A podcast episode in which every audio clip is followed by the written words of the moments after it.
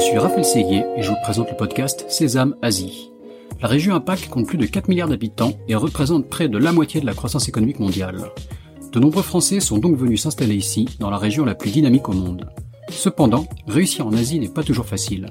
C'est pourquoi j'ai décidé de voyager de Hong Kong à Singapour en passant par Tokyo et Shanghai pour rencontrer ces Français qui ont réussi en Asie, percer leurs secrets et les partager avec vous. Si le podcast Sésame Asie vous plaît, n'oubliez pas de laisser 5 étoiles et un commentaire sur Apple Podcast, cela m'aide beaucoup. Je vous souhaite une bonne écoute. Bonjour Frédéric. Bonjour Raphaël, merci de votre appel. C'est moi qui vous remercie de, participer à, Sésame Asie, Frédéric. Donc, euh, vous nous parlez depuis le, Japon. On attaque une série d'épisodes sur le Japon et un épisode très spécial on va retracer plus d'une quarantaine d'années en Asie. Vous avez vécu euh, dans plusieurs pays, vous avez vécu au Cambodge, au Vietnam, en Indonésie, en Inde. On va revenir sur votre carrière professionnelle, mais aussi sur des, événements exceptionnels comme un, comme un kidnapping euh, au Cambodge à l'époque des Khmers rouges. Euh, on va parler aussi brièvement du Brésil avec une expérience d'épidémie qui va nous rappeler le Covid. On va retracer donc professionnellement ce que vous avez fait. Vous avez été professeur, vous avez travaillé dans l'industrie pharmaceutique, euh, notamment avec Ron Poulain, vous avez travaillé avec le CNRS. Donc voilà, beaucoup de, beaucoup de choses à couvrir euh, dans cet épisode. Euh, mais pour commencer, je vais vous demander de vous présenter brièvement.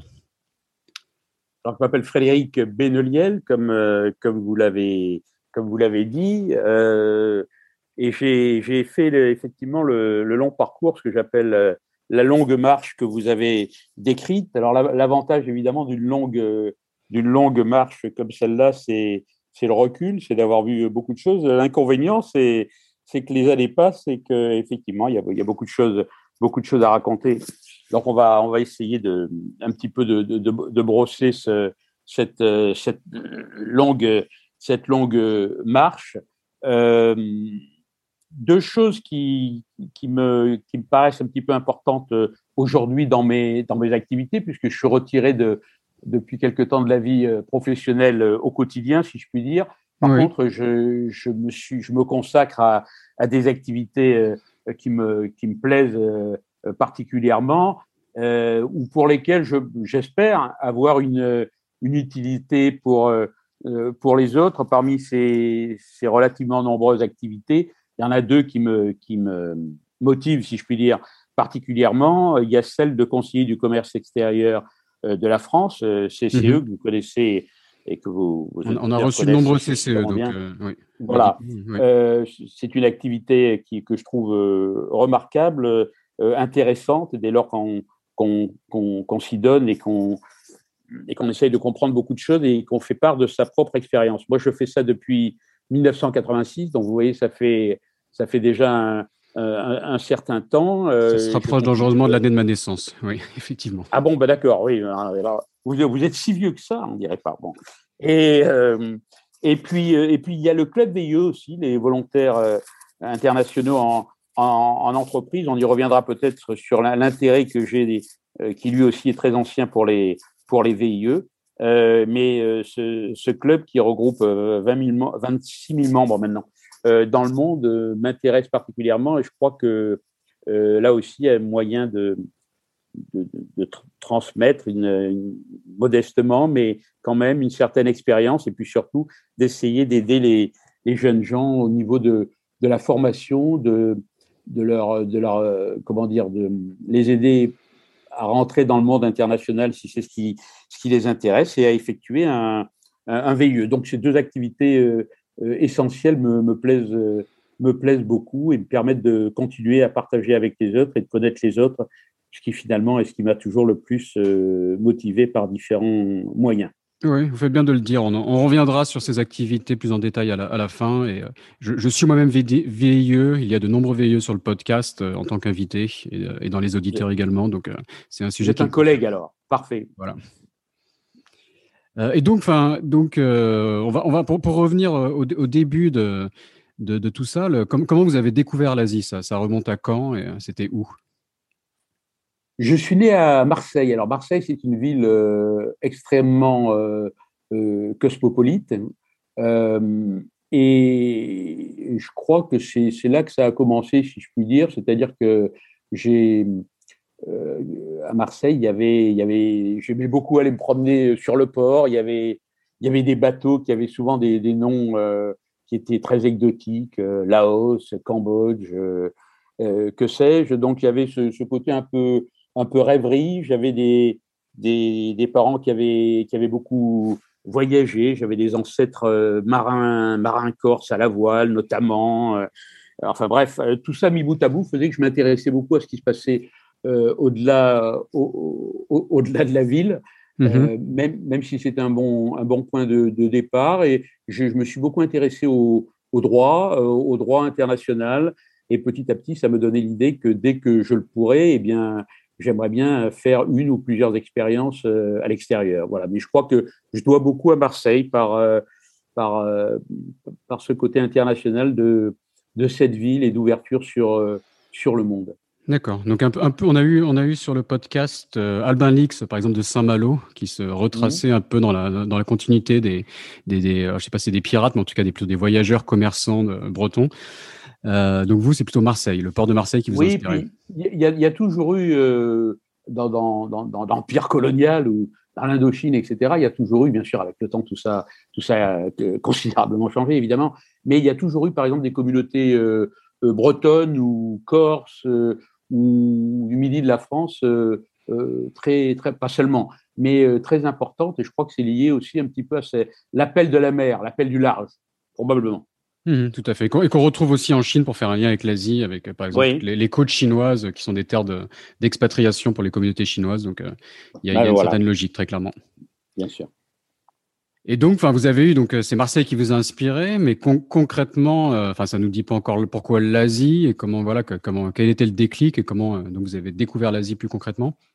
Alors l'Asie, c'est parce que j'avais un goût euh, historique, si je puis dire, pour pour l'Indochine, sans sans vraie raison. Je trouvais que c'était quelque chose de, un, épisode. je trouvais que toute l'épopée coloniale était quelque chose, à fortiori quand on est adolescent, qui qui intrigue au moins, euh, parfois, parfois bien plus. Moi, ça m'avait beaucoup, ça m'a toujours beaucoup, beaucoup intéressé. Donc, j'ai eu un, un regard, euh, je le vois quand je prends une carte, même maintenant, mon, une espèce d'aimant qui fait que je prends la map monde, et eh bien, elle m'amène euh, toujours plutôt, plutôt vers la, plutôt vers l'Asie. Il y a dû y avoir, il y a dû y avoir ça. À un moment donné, j'ai, quand j'étais jeune, j'ai passé, j'ai passé du temps, du temps aux États-Unis à l'époque où il y avait la guerre au, euh, la guerre au Vietnam. Donc c'était aussi euh, euh, un, regard sur cette région du monde. Et puis je crois aussi que lorsque je voulais partir, je me suis dit qu'à partir, il fallait partir loin. Mhm. donc, à un moment donné, il y a eu l'opportunité de partir en coopération au, au Cambodge. J'ai pas eu un très grand mérite à y aller parce que c'était un poste que personne ne, voulait. D'ailleurs, ça a failli même au dernier moment ne, pas se faire du fait d'une situation sur place qui était une situation de, de, guerre, puisque je suis parti au Cambodge en 1974 et pour moi c'était euh, peut-être dans l'inconscience de la jeunesse plus une source d'excitation de, de, vivre un épisode euh, pour le moins inhabituel. C'était plus de, l'excitation que de la que de la peur et c'est peut-être ce qui m'a amené euh, à un épisode dont on parlera et que vous avez déjà cité tout à l'heure, sur une prise euh, d'otage. Et donc, vous, vous, découvrez le Cambodge en 1974.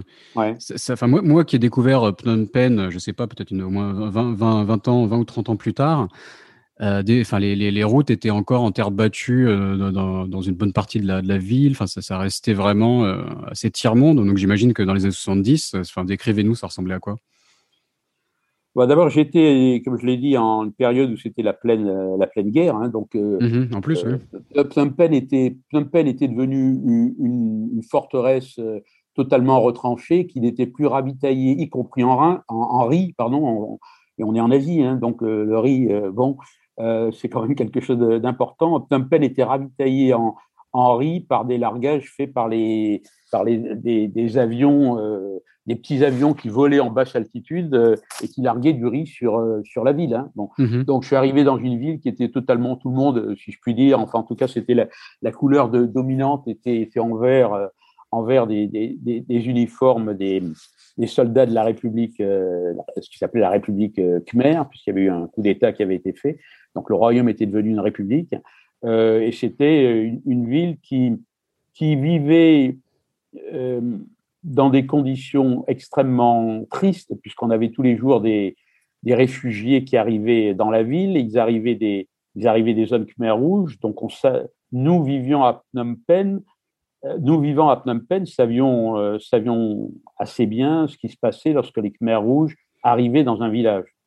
Euh, donc il a fallu beaucoup de temps après, après la chute du, Cambodge pour que pour qu'on commence à se rendre compte, enfin que, le grand public, si je puis dire, se rende compte des horreurs commises par les, par les Khmer rouges, mais lorsqu'on y était, on le savait. Donc il y avait un, côté extrêmement triste, désespéré, fin du monde euh, dans, dans, dans, ce pays. Et en même temps, il y avait, c'est une ville qui continuait, malgré ce climat que je viens de décrire, euh, à vivre. Euh, une ville qui, qui vivait dans, dans, dans, la fête. Enfin, il y avait beaucoup de gens qui, qui faisaient la fête, qui sortaient, qui s'amusaient. C'était probablement une espèce de geste de, désespoir où les gens voulaient s'ouvrir, pensant que finalement euh, la fin serait inexorable et que la fin serait dramatique. Je crois que même sans l'avoir dit consciemment, beaucoup de, de, gens, beaucoup de Cambodgiens s'en rendaient compte et malheureusement, l'histoire, je, je, rappelle au passage qu'il y a eu sur une population qui devait être de l'ordre de de 2 millions de, de pardon, de, de 5 à 6 millions de Cambodgiens euh, à l'époque, il y en a 2 millions qui sont, qui sont morts euh, dans, des, dans des conditions épouvantables, euh, dans des, des camps ou dans des, des, camps de travail Khmer Rouge entre 75 et, et 79. Voilà à quoi ressemblait Phnom Penh, Phnom Penh à l'époque. Mmh D'accord. Ouais, vous, vous, avez écrit un, un, article très intéressant qui retrace votre, votre carrière. On, on y fera peut-être référence de temps en temps et, et, je mettrai le lien dans la, dans la description de l'épisode. Et vous parlez justement de, de la, la, déchirure de, de, Killing Fields, qui est un, un film assez connu, euh, qui est intéressant de, de regarder euh, avec, avec, John Malkovich euh, tout jeune. Pour, absolument, absolument. Et c'est pour moi, bon, vous vous doutez que j'ai essayé de regarder un peu et de voir tout ce qui avait pu se faire sur le Cambodge pour différentes raisons d'ailleurs il a fallu beaucoup de temps avant que certaines choses sortent, mais ce serait un autre, propos. Euh, mais je pense que The Killing Field, c'est probablement le document que j'ai vu, même si c'est une histoire, euh, pas romancée d'ailleurs, c'est une histoire vraie, mais enfin, même si c'est un, film, euh, c'est quand même l'histoire elle-même, l'ambiance, tout ce qui est dit, surtout la première partie du film dans les, les zones contrôlées euh, désormais par, par les Khmer rouges, quelque, ça me paraît extrêmement véridique et c'est sur, selon moi, euh, qui, qui, qui, qui, est vécu euh, un, cette, un, morceau, un petit morceau, heureusement, sinon je ne serais pas là aujourd'hui, mais de cette, de cette période, c'est vraiment un film à voir. Absolument, oui. Mm -hmm. Et c'est, euh, enfin ouais, ça me donne envie de, de le revoir. Hein. Je, je, crois que je l'avais vu après mon, mon, voyage au Cambodge, qui m'avait marqué, hein, parce qu'on ouais. pouvait, on enfin, j'avais visité, euh, c'est la, la, prison S21, si je me, si je me trompe pas. Ouais, ouais, peut, ouais, c'est ça. Oui, on voit, enfin, on, on, voit les, des, des, des, salles où il y avait de la, de la torture, etc., où on, on, revit ces moments. Et donc j'avais j'avais euh, j'avais regardé le film ensuite et, et je, je, conseille en parallèle du film la lecture du livre le, Une Odyssée cambodgienne qui est écrite en fait par le héros cambodgien du film qui a vraiment vécu euh, le, le, génocide cambodgien. Enfin, je crois qu'il était médecin à Phnom Penh, qui a dû, qui décrit toute sa fuite de, de Phnom Penh avec l'exode d'une population entière, ouais. qui décrit euh, sans aventure où il, a, il, il, échappe à la mort à plusieurs reprises euh, et il raconte des, des, des atrocités, enfin que j'ose, même pas décrire là. Et, ouais. et, pour finir, dans ce film, et se retrouver à Hollywood, aux cérémonies des, des Oscars, etc. Donc le, le, le, livre est un vrai témoignage, peut-être moins romancé que le film, je sais pas. Là, quand on lit le livre, c'est vraiment témoignage direct du, du génocide et, et c'est vraiment une histoire euh, saisissante quoi. Donc pour les surtout surtout qu'on habite en Asie, je, ouais, il faut ça vaut le coup de s'intéresser au sujet. Je crois qu'il faut ajouter Le Portail aussi, de, qui est un livre de François Bizot, oui. qui est un livre absolument remarquable et qui raconte aussi la chute de Phnom Penh. Et lui a été fait prisonnier, ce qui est rarissime, par les Khmer rouges deux fois, il le raconte. D'accord, d'accord. Ouais, ouais, J'avais noté, c'est sur ma, sur ma liste de lecture grâce à vous, le portail. J'avais déjà noté ça, mais vous faites bien de, de le rappeler. Quoi. Euh, et donc, enfin, donc c'est assez extraordinaire. Quand vous, a, vous arrivez en fait euh, dans, au Cambodge, qui était déjà en, en, guerre comme ça. Enfin, vous avez, enfin, vous avez parlé de l'inconscience de la jeunesse, mais vous avez euh, jamais eu peur, jamais regretté? Comment comment ça se passait euh, Et même, je veux dire, ah, votre, vie, votre vie de tous les jours professionnellement, vous arriviez à travailler, avoir une vie relativement normale? Oui, alors c'était c'était assez drôle parce que moi, je faisais des cours sur le sur le droit, sur le, des cours de droit international. Et ce qui était très drôle, c'est que le thème qui m'avait été demandé de développer devant les étudiants, euh, était le droit de la paix. Donc, le droit de la paix, dans le contexte que je viens de décrire, c'était déjà un sacré, un sacré clin d'œil. Donc, il y, avait en permanence cette, situation un peu bizarre. C'est-à-dire, vous me demandez si j'avais peur, bien sûr que tout le monde avait peur, bien sûr que j'avais peur, mais il y, avait une, y avait, c'était un monde à part, quoi. C'était une espèce de, de, micro, de microcosme où on, sentait qu'il allait se passer quelque chose euh, euh, d'important. Euh, parce que cette situation pouvait, pouvait pas, cet état de siège ne pouvait pas durer, ne pouvait pas durer éternellement. Donc, bien sûr qu'il y avait, qu'il y avait de la crainte, mais il y avait aussi beaucoup, beaucoup d'excitation. Je pense que quand on est, quand on est jeune, on, se croit, on, ne le voit pas comme ça, on le dit pas comme ça, on s'en rend compte plus tard de quelle folie ça pouvait être, mais je crois qu'on se croit un peu, la mort c'est un peu pour les autres, donc on, fait des, choses que, plus tard, si on les refait, on les fait en pleine conscience. Là, c'était, c'était pas le cas. Par exemple, avec un, copain médecin, lorsqu'on s'est trouvé euh, bloqué comme euh, euh, quand on s'est, après la chute de Phnom Penh, les étrangers ont été ont été regroupés, ça aussi, le film que, dont on a parlé tout à l'heure, ont été regroupés dans l'ambassade de France. Bon, j'ai fait la folie à un moment donné euh, avec cet ami de, sortir par une porte détournée au moment où euh, l'ambassade, je croyais ou nous pensions qu'elle n'était pas surveillée. On est parti en ville pour ce, à pied pour ce, pour aller voir ce qui s'y passait dans une ville qui était d'ailleurs devenue déserte, mais on voulait voir. Bon, et puis euh, et puis au retour, on s'est fait attraper par les Khmer rouges et qui nous ont, je ne sais toujours pas pourquoi non plus d'ailleurs, euh, sortis d'abord de la ville après X barrages, euh, point de barrage où, moi je pensais qu'on allait qu'on allait nous tuer parce que tous les étrangers euh, qui avaient s'étaient fait attraper, journalistes ou pas, par des Khmer rouges, n'en étaient quasiment jamais revenus. François Bizeux, dont on parlait tout à l'heure, est probablement une des très rares exceptions, sinon la seule. Euh, et puis bon, on a été ramené, on a été ramené en finalement, je ne sais pas pourquoi, à un moment donné, la Jeep a fait demi-tour, elle nous a ramené à coup de pied, nous a fait sortir euh, de la Jeep. Euh, d'ailleurs, même sans coup de pied, on serait sorti assez vite, mais avec tout le long du trajet un revolver sur la tempe, enfin des choses, des choses comme ça. qui étaient, qui, était, qui était assez incroyable. Donc, bien, oui, bien sûr, on avait peur, mais je crois qu'il y avait aussi autre chose qui me tenait. On en revient un petit peu à, à cette espèce de d'aptitude que l'on peut avoir à, à, voir les choses différemment ou ne pas les voir, je ne sais pas, euh, à certains moments de sa vie, a fortiori dans des périodes troublées, a fortiori l'âge, le jeune âge aidant. Euh, moi, j'enseignais à une fac, euh, j'enseignais à l'école, l'école nationale d'administration et, puis à la fac de droit en même temps. Et ce qui était extraordinaire, c'est que j'étais un des profs, pourtant j'avais pas beaucoup de compétences, ou en tout cas j'étais un tout débutant, mais j'étais un, alors que les, la plupart des, des, cours étaient désertés par les étudiants, eh bien les étudiants euh, à mon cours euh, continuaient à venir, même sur le droit de la paix, ce qu'ils on l'a déjà dit, pouvaient faire sourire, mais malgré ça, ils étaient là, ils étaient présents. J'avais, j'ai eu l'impression qu'au au moment où on pouvait encore partir quelques, quelques semaines avant et être euh, parti, il y avait encore des, des avions, des avions militaires le Transal qui venait pour récupérer ceux, qui voulaient partir. Moi, je n'ai pas voulu partir. Alors, j'avais cette possibilité. J'ai demandé à être volontaire pour rester parce que je trouvais très injuste que moi, alors que je suis venu au Cambodge en, sachant parfaitement qu'il y avait la guerre, je trouvais assez injuste euh, de partir simplement parce que j'avais un passeport euh, français, alors que mes étudiants qui avaient mon âge, certains étaient même plus âgés que moi et certains étaient devenus des, gens proches. Euh, et puis ce genre de situation, vous l'imaginez, rapproche eh bien, eux ne pouvaient pas partir. Donc, pour tout ça, je suis resté.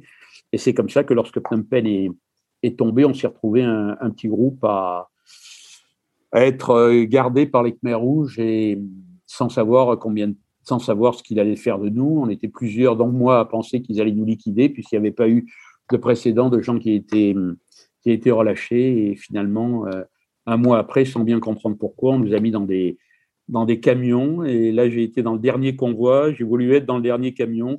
Tout ça me paraît un peu, pas bizarre, mais euh, presque héroïque malgré moi, hein, je précise tout de suite, euh, mhm. des années après. Mais j'ai été content de, content de le faire, mais j'ai probablement eu beaucoup de chance. Voilà ce que, voilà ce que je peux dire sur cet épisode. Vous avez bien compris aussi que euh, c'est un événement qui a beaucoup, qui a changé beaucoup de choses dans, dans ma vie, sur la façon peut-être de voir certaines choses, dans la, façon de, de relativiser d'autres événements dans, dans la vie, puisque finalement, qu'est-ce qu'il y a de beaucoup plus grave, sauf la mort, que, que ce que j'ai que ce que j'ai décrit, et quand on sait que moi, j'ai eu la chance de, de, passer, de passer à travers, mais qu'il y a eu 2 millions de personnes euh, qui, qui sont mortes. Donc c'est un événement, évidemment, qui a été important pour moi, et puis il y a eu aussi, euh, dans, dans, dans ce qui a pu changer le cours de, de ma vie, ou en tout cas le changer, je ne sais pas, mais euh, l'influencer très fortement, il y a aussi une, une personne qui a été le docteur euh, Charles Mérieux, mhm. euh, que j'ai rencontré d'ailleurs euh, tout de suite au, retour du, au retour du, du, Cambodge par un concours très heureux de, de circonstances. J'ai rencontré le docteur Mérieux sans savoir vraiment qui, qui il était, puisque mm, la, biologie, la pharmacie, les, les vaccins euh, n'était pas dans mon. Rappelez-nous qui était le, docteur Mérieux. Alors, docteur euh, docteur Charles Mérieux euh, a créé l'institut Mérieux et l'institut Mérieux a été pionnier en termes de de fabrication de, de vaccins. Vous avez en France, vous avez eu en France très longtemps deux deux, entreprises pharmaceutiques qui, fabriquaient des vaccins, l'Institut Pasteur et l'Institut Mérieux. Pour faire court, l'Institut Mérieux est devenu, enfin, en tout cas en termes de, structure, sinon pour le reste, est devenu euh, Sanofi. Aujourd'hui, c'est Sanofi euh, euh, qui, fabrique des, qui fabrique des vaccins, mais l'ancêtre, si je puis dire, c'est l'Institut Mérieux. Et mm-hmm. Charles Mérieux était quelqu'un d'absolument fascinant, qui est reconnu comme tel par beaucoup de gens qui l'ont rencontré. En, je venais du, venant du Cambodge, je raconte euh, l'épisode que je vous disais tout à l'heure. On devait se voir, euh, enfin, on devait se voir, on devait pas se voir, mais j'étais avec des gens et on devait passer une demi-heure ou une heure ensemble. Et finalement, euh, je vais passer plusieurs heures avec Charles Mérieux qui m'a m'a invité et qui a dîné. On a passé une soirée ensemble. Et puis, à la fin de la soirée, il m'a dit, alors, vous, vous, allez faire quoi là maintenant? Après tout ce que vous m'avez raconté, tout, beaucoup de choses vont vous paraître fades qu'est-ce que vous allez faire? Je dis, bah, moi, je, je, comptais être avocat, je vais être avocat. Et là, il m'a dit, euh, mais vous allez, mon vieux, vous allez vous ennuyer à, à, mourir. Euh, venez avec moi. Il y a une vaccination actuellement. Euh, on vient de faire une opération gigantesque et extraordinaire de vaccination au, au, Brésil. Venez avec moi. Il y a mille choses à faire. Il y a tout à créer au Brésil. venez. Et je dirais que c'est la, je suis tombé amoureux finalement de, de, de, cet homme euh, amoureux et fasciné, bien sûr, euh, par, par, par, le, par le personnage. Je me suis donné un, petit délai de, de réflexion parce que je ne savais pas du tout. J'étais quelqu'un de relativement rationnel et je pense qu'il faut l'être assez souvent, surtout quand on parle de, de, sa, de sa vie professionnelle. Mais je crois que là, euh, là j'ai fait confiance. Je, vous interromps une seconde. Mon, instinct. Comment? Je vous interromps une seconde parce que ça, ça il y, a, enfin, il y, a, beaucoup de personnes comme ça qui nous, euh, qui nous parlent d'opportunités sur le podcast qu'elles ont pu avoir au, au, fil des rencontres. Et, parfois, quand c'est des, des, gens comme vous qui ont, qui ont de l'expérience, on a, on a presque l'impression que c'était plus facile avant. On a l'impression, vous parlez du Cambodge qui était encore voilà, totalement sous-développé, de, de cette opportunité au Brésil que, que vous commencez à introduire là. Et euh, est-ce que, est que vous pensez que les temps ont changé avec le recul et que parfois c'était peut-être plus facile d'avoir des, il y a peut-être moins, moins, de monde à l'expatriation et c'était plus facile de trouver ces opportunités, ou est-ce que, ou est-ce que ce n'est qu'une une impression en fait? Non, je crois que je crois que c'est qu'une impression parce que hum, bon, bien sûr, euh, il y, a, des périodes plus ou moins fastes pour trouver un pour trouver un job, euh, pour trouver pour trouver un moyen ou un autre avec une entreprise ou seul de, s'expatrier. Moi, je crois, je crois profondément en, la, en la relation humaine. Je crois qu'il y a des moments, euh, il, faut, il, faut suivre, il faut suivre un petit peu euh, son instinct, l'impression que, que l'on peut avoir. Je crois aussi que si vous avez envie de partir, si vous avez envie de faire des choses, si c'est pas simplement euh, l'envie de faire une promenade, hein, évidemment, on, on parle d'une raison fondée de penser que l'on peut apprendre en faisant autre chose et en allant à l'étranger, par exemple, il y a mille autres façons. Mais si cette motivation profonde de savoir par quel biais peut-être on peut faire quelque chose, échanger avec les autres, donner, qui est vraiment un échange. Moi, je crois beaucoup à la, à la notion d'échange et c'est, l'idée de toute négociation. Et la vie, et moi, je trouve que la vie est une, est une négociation. Vous, vous, donnez, vous donnez aux autres en, en espérant plus ou moins clairement qu'ils vont vous donner aussi. Si vous donnez rien, vous avez rien. Moi, je crois que si vous faites part de cette motivation, il y a un petit peu de chance aussi, bien sûr, mais il ne faut pas louper sa chance. Si vous croisez une personne et que vous pensez qu'elle peut, qu'elle peut vous aider, hein, une personne ou une situation, si vous savez mettre en avant euh, ce qui est, important, et si la personne vous écoute, vous avez les chances. Si elle ne vous écoute pas, de toute façon, c'est que c'est probablement, c'est peut-être vous qui n'êtes pas suffisamment pertinent, mais c'est aussi la personne qui, sait pas vous, qui ne saura pas vous écouter. Donc il y a, y a, ce, y a ce jeu permanent, je crois, entre, entre les gens, et encore faut-il avoir envie de jouer. Donc, si vous avez vraiment envie de, jouer, jouer au bon sens du terme, hein, j'entends. Hein. Mhm. Euh, si, si, vous avez vraiment envie de, jouer et que cette, euh, ce jeu, il, est, demeure, il demeure en vous et plus vous jouez, plus vous gagnez, sinon vous arrêtez. Tant que vous jouez, c'est finalement que vous gagnez. Euh, eh bien, vous avez envie de continuer. Moi, d'une autre façon, c'est un peu ce que j'ai envie de. Ce qui m'intéresse aujourd'hui, c'est le rapport, le rapport avec les gens, ce qu'on peut leur dire, ce qu'ils vous disent, comment ils réagissent. Et si vous les avez un tout petit peu marqués, et si vous avez la chance que ces gens-là vous ont marqué aussi, vous en faites forcément quelque chose un jour, pour vous ou pour les autres. Mais je crois beaucoup à ça. Donc, je ne pense pas qu'il y ait une réponse. Euh, il y a, y a peut-être des réponses économiques sur des opportunités plus ou moins grandes. Mais vous savez, il y a très longtemps, il y avait aussi peu de gens qui voulaient, qui voulaient partir. Il y avait peu de gens qui envoyaient des, des expatriés pour ah oui, tout à fait. Mmh, hein. mmh. Donc euh, aujourd'hui, il y a peut-être plus. Aujourd'hui, bon, mettons entre parenthèses la période Covid, hein, euh, et puis peut-être une période qui risque de durer et d'avoir des retombées qui durent un peu. Enfin, disons que sur sur 50 ans, euh, je crois pas qu'il y ait. Je crois que les chances sont un peu égales et qu'on se crée largement sa chance, mais il faut pas décrocher, il faut rencontrer les bonnes personnes. Mhm. D'accord, très bien, je, vous remercie. Et donc pour revenir, je vous ai interrompu, mais vous nous parliez donc, euh, donc c'est du, Brésil, si je ne me trompe pas, euh, vers lequel on se dirige. Ouais.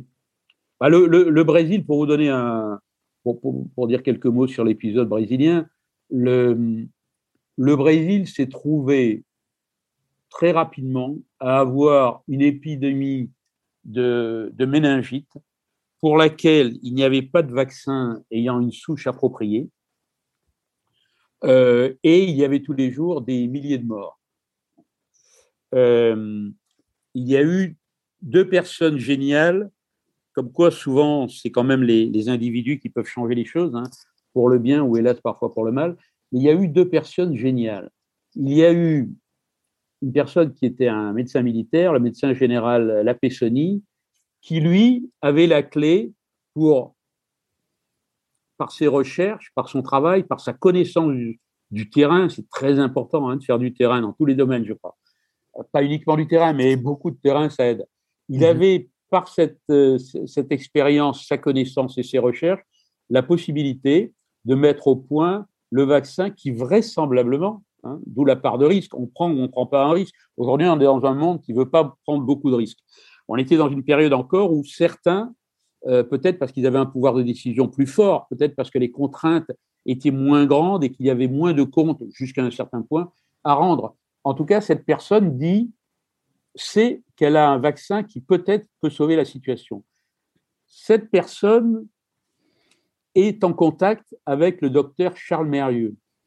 Et Charles Mérieux, là aussi, je pense qu'il y a eu beaucoup d'instinct parce qu'il connaissait la Pessonnie, mais par ses, par ses travaux, par ce qu'il avait fait.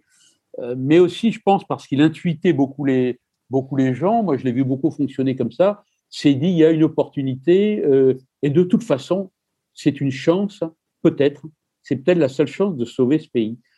Et écoutez bien, je, vous citerai peu de chiffres dans, dans la discussion qu'on est en train d'avoir, mais écoutez ce chiffre, en six mois ont été vaccinés 90 millions de Brésiliens dont plusieurs millions en quelques semaines à Sao Paulo. Et la population, qui, je, le répète, il y avait tous les jours des milliers de morts pendant plusieurs, pendant plusieurs mois, eh bien, la population a été totalement sauvée. Il n'y a plus de cas de méningite. Alors, mmh. tout à l'heure, je crois que vous, vous, parliez de rapprochement avec le Covid. Après, on en pense chacun ce qu'on veut et comme on peut. Et, c'est toujours très facile de, de critiquer quand on n'est pas, quand on pas acteur soi-même. Euh, mais je dis simplement que l'histoire que je raconte, elle a quoi? Elle a plus de 40 ans, 45 ans? Euh, il y a 45 ans, il était possible, les, les, vaccins avaient toujours les mêmes contraintes d'être conservés à environ 0 degré. Le, le Brésil n'était pas moins un pays moins chaud, moins tropical euh, qu'il ne l'est aujourd'hui. Euh, les transports aériens euh, existaient déjà, etc., etc. N'empêche qu'avec un pont aérien, et moi je le sais parce que ça faisait partie de mon travail l'année que j'ai passé, j'ai finalement les yeux fermés, si je puis dire, écouté le docteur Mérieux et je l'ai suivi. Et c'était un des épisodes les plus fascinants de, ma, de mon existence. Euh, c'était mon, mon, travail de, de, de, suivre en partie hein, cette, cette, cette, opération et d'aller toutes les nuits, notamment à l'aéroport, pour voir les, les containers de vaccins arriver, etc. Ça a été possible il y a 45 ans, ça. Mmh euh, voilà, donc après, on en pense chacun ce qu'on veut, mais ce que je veux dire, c'est que si ça a été fait, et même si les contraintes peuvent être, peuvent être différentes différents, euh, sous plusieurs angles, il n'empêche quand même que si ça a été possible il y a 45 ans, on devrait pouvoir s'en rapprocher aujourd'hui, me semble-t-il. Non, non, vous faites bien de le rappeler, c'est des, des, épisodes qui ont été un peu oubliés par les, les gens qui ne les ont pas connus, donc euh, non, très, très intéressant. Et donc, pour, c'est vrai, c'est assez drôle d'ailleurs, parce que je suis retourné il y a quelques années au, je suis retourné, euh, j'ai travaillé à un moment donné pour le CNRS. Et je suis retourné, j'ai eu à retourner, je m'occupe, j'étais directeur des relations internationales, et j'ai eu à, à, retourner au Brésil pour discuter un accord. Et ce qui était très drôle, c'est que je suis arrivé à l'aéroport à, à, Rio de Janeiro. J'étais, j'étais pas retourné depuis, depuis cet épisode lorsque j'étais au milieu des, des années 70. Et j'arrive à, j'arrive à l'aéroport, une voiture m'attend me mène à un endroit pour travailler tout de suite dans la foulée euh, ce pourquoi j'étais venu et je me retrouve dans un institut qui s'appelle l'Institut Osvaldo Cruz, dans lequel j'avais travaillé euh, à l'époque et dans lequel une, grande partie de tout ce qui avait été euh, décision, euh, mise en place des, organisations, etc. pour cette vaccination avait pu se faire. Ça, ça a été déjà une surprise. On, parlait déjà tout à l'heure d'un clin d'œil de l'histoire. Eh ben, dans ma petite histoire à moi, c'était c'était aussi un, c'était aussi un clin d'œil. Et ce qui a été extraordinaire, c'est que l'année où j'avais vécu au Brésil, j'avais appris sur place, hein, parce que j'en avais absolument besoin pour le boulot, et, je l'ai appris euh, très vite. Et je n'avais pas non plus trop grand mérite à apprendre le portugais parce que je parlais espagnol. Quand on connaît l'espagnol, c'est assez facile de passer au portugais. Mais bref, le portugais que j'avais appris dans ces conditions euh, et que je n'avais pratiquement plus pratiqué depuis, eh bien, me retrouvant bien des années plus tard à Osvaldo Cruz, d'abord, j'ai une très forte, euh, très forte émotion. C'est bien dans la vie de pouvoir encore avoir des émotions, même si elles sont trop fortes. Euh, le, portugais, la facilité du moins, à pouvoir m'exprimer en portugais est revenu. Et mon interlocuteur a été tellement surpris parce que vous imaginez bien que je lui ai quand même parlé immédiatement de cette histoire. Il était trop jeune pour l'avoir, ou il était enfant, pour l'avoir pour l'avoir vécu, mais l'histoire l'intéressait d'autant plus que c'était au Brésil. Et il m'a demandé, il était, il était le doyen de l'université, de la fac de médecine, il m'a demandé de, si j'étais d'accord. Le lendemain soir, il a fait une réunion euh, de certains étudiants pour que je leur raconte, euh, pour que je leur raconte cette histoire. Et, mais il m'a dit, il y a une condition, avec le sourire bien sûr, il m'a dit, il y a une condition, c'est que je veux que vous fassiez votre, votre conférence, le mot est prétentieux, mais que les quelques mots que vous allez nous dire de cet épisode, vous le fassiez en portugais. Et c'est ce qui s'est passé. Je me suis retrouvé des années après, comme quoi on oublie que ce soit en bien et malheureusement parfois en mal. On, peut retrouver des sensations et, et, des mots. Des mots, c'est aussi une langue, hein, évidemment, mais une langue bien des années après. Et je profite, profite pour raccrocher parce que je voudrais vous raconter ça. On est peut-être un peu loin du business, mais en termes d'émotion, euh, il y a un article qui a été fait d'ailleurs euh, là-dessus, mais je suis retourné pas plus tard, enfin je, suis allé plusieurs fois dans ma vie évidemment au Cambodge, je suis retourné plusieurs fois, mais je suis allé euh, l'année dernière, en fin 2019, à, une réunion CCE, un symposium qui se tenait à, qui se tenait à Phnom Penh, et m'a été faite la surprise parce que je, euh, d'être invité par le secrétaire d'État à l'enseignement supérieur à passer un moment avec lui. Je ne savais pas pourquoi, parce que je ne savais pas qu'il était au courant de mon histoire dans laquelle j'étais prof à Phnom Penh, etc. Il m'a invité et on a passé un, un, long moment ensemble. Il m'a dit Est-ce que ça vous ferait plaisir de retourner à la fac? Alors j'ai dit oui, mais je crois qu'elle a disparu. Il m'a dit Non, il y a encore une aile ancienne est-ce que vous avez envie d'aller la voir? Alors j'avais envie d'aller, évidemment que j'en avais envie, euh, même s'il y avait des frissons qui commençaient à me parcourir.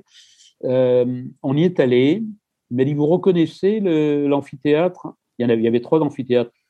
Je lui ai dit, écoutez, franchement, il y a si longtemps euh, que non. Peut-être celui qui est, dont la porte est devant nous. Et il me dit, ben, rentrez pour voir. Et j'ouvre la porte, je rentre dans cet amphithéâtre. Et là, tonnerre d'applaudissements, une, je sais pas, j'étais tellement ému je suis resté longtemps, je suis presque encore en vous racontant cette histoire.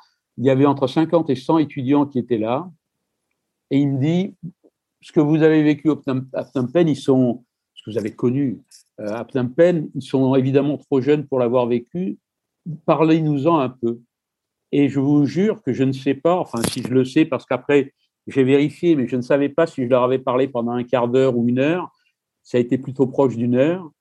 Euh, et à la fin, j'étais en larmes, les étudiants étaient en larmes aussi, et j'ai compris que si j'étais en larmes, c'était le souvenir, évidemment, euh, la douleur du souvenir, la, douceur aussi du souvenir, c'est forcément mêlé, mais c'était aussi parce que je voyais dans ces étudiants, non pas leurs parents, mais leurs grands-parents qui avaient probablement été euh, mes étudiants et qui avaient forcément disparu, puisque la plupart des étudiants ont été liquidés par les, par les Khmer rouges. Cette espèce de transfert dans mon, dans mon regard, dans, dans ma tête, euh, que sais-je encore, c'était quelque chose de troublant. Là, c'était un clin d'œil euh, terrible, mais un très gros clin d'œil aussi.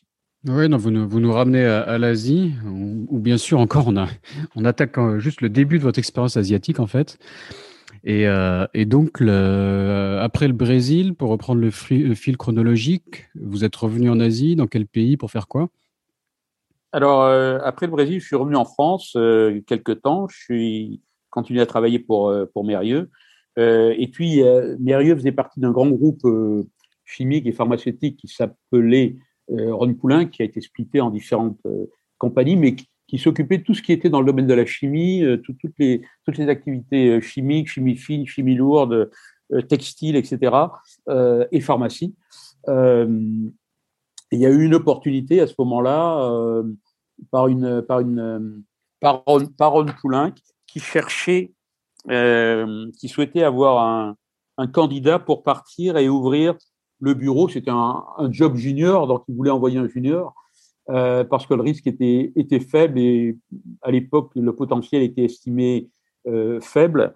Euh, qui cherchait donc quelqu'un comme responsable de, de, et, de créer, pour la création euh, d'un bureau, d'un bureau au, au, Vietnam. Et alors, un peu dans les amalgames que font parfois les, les Français, on se dit, oh, vous avez été au Cambodge, donc le Vietnam, c'est c'est à côté, et puis vous avez vécu, paraît-il, d'après ce qu'on sait, une situation un peu difficile là-bas. Donc le Vietnam, on est en train de parler des, des, années, des tout début des années 80, hein, puisque je suis arrivé, je crois, en 79 au, au Vietnam. La vie était très difficile. C'était 4-5 euh, ans après la, après la prise de possession euh, par Hanoï de l'ensemble de l'ensemble du, du pays. Donc c'était un régime extrêmement dur à tout, euh, à tous égards. Euh, d'abord, euh, quelques années après la fin de la guerre, en fait. Absolument, mhm. absolument. donc, c'était une vie qui était, difficile, mais je dirais que c'était un petit peu comme au Cambodge. C'était, c'était compliqué, c'était tordu. Je suis un type droit, mais tordu. Donc, j'espère que je suis droit, mais je suis sûr que je vais être tordu.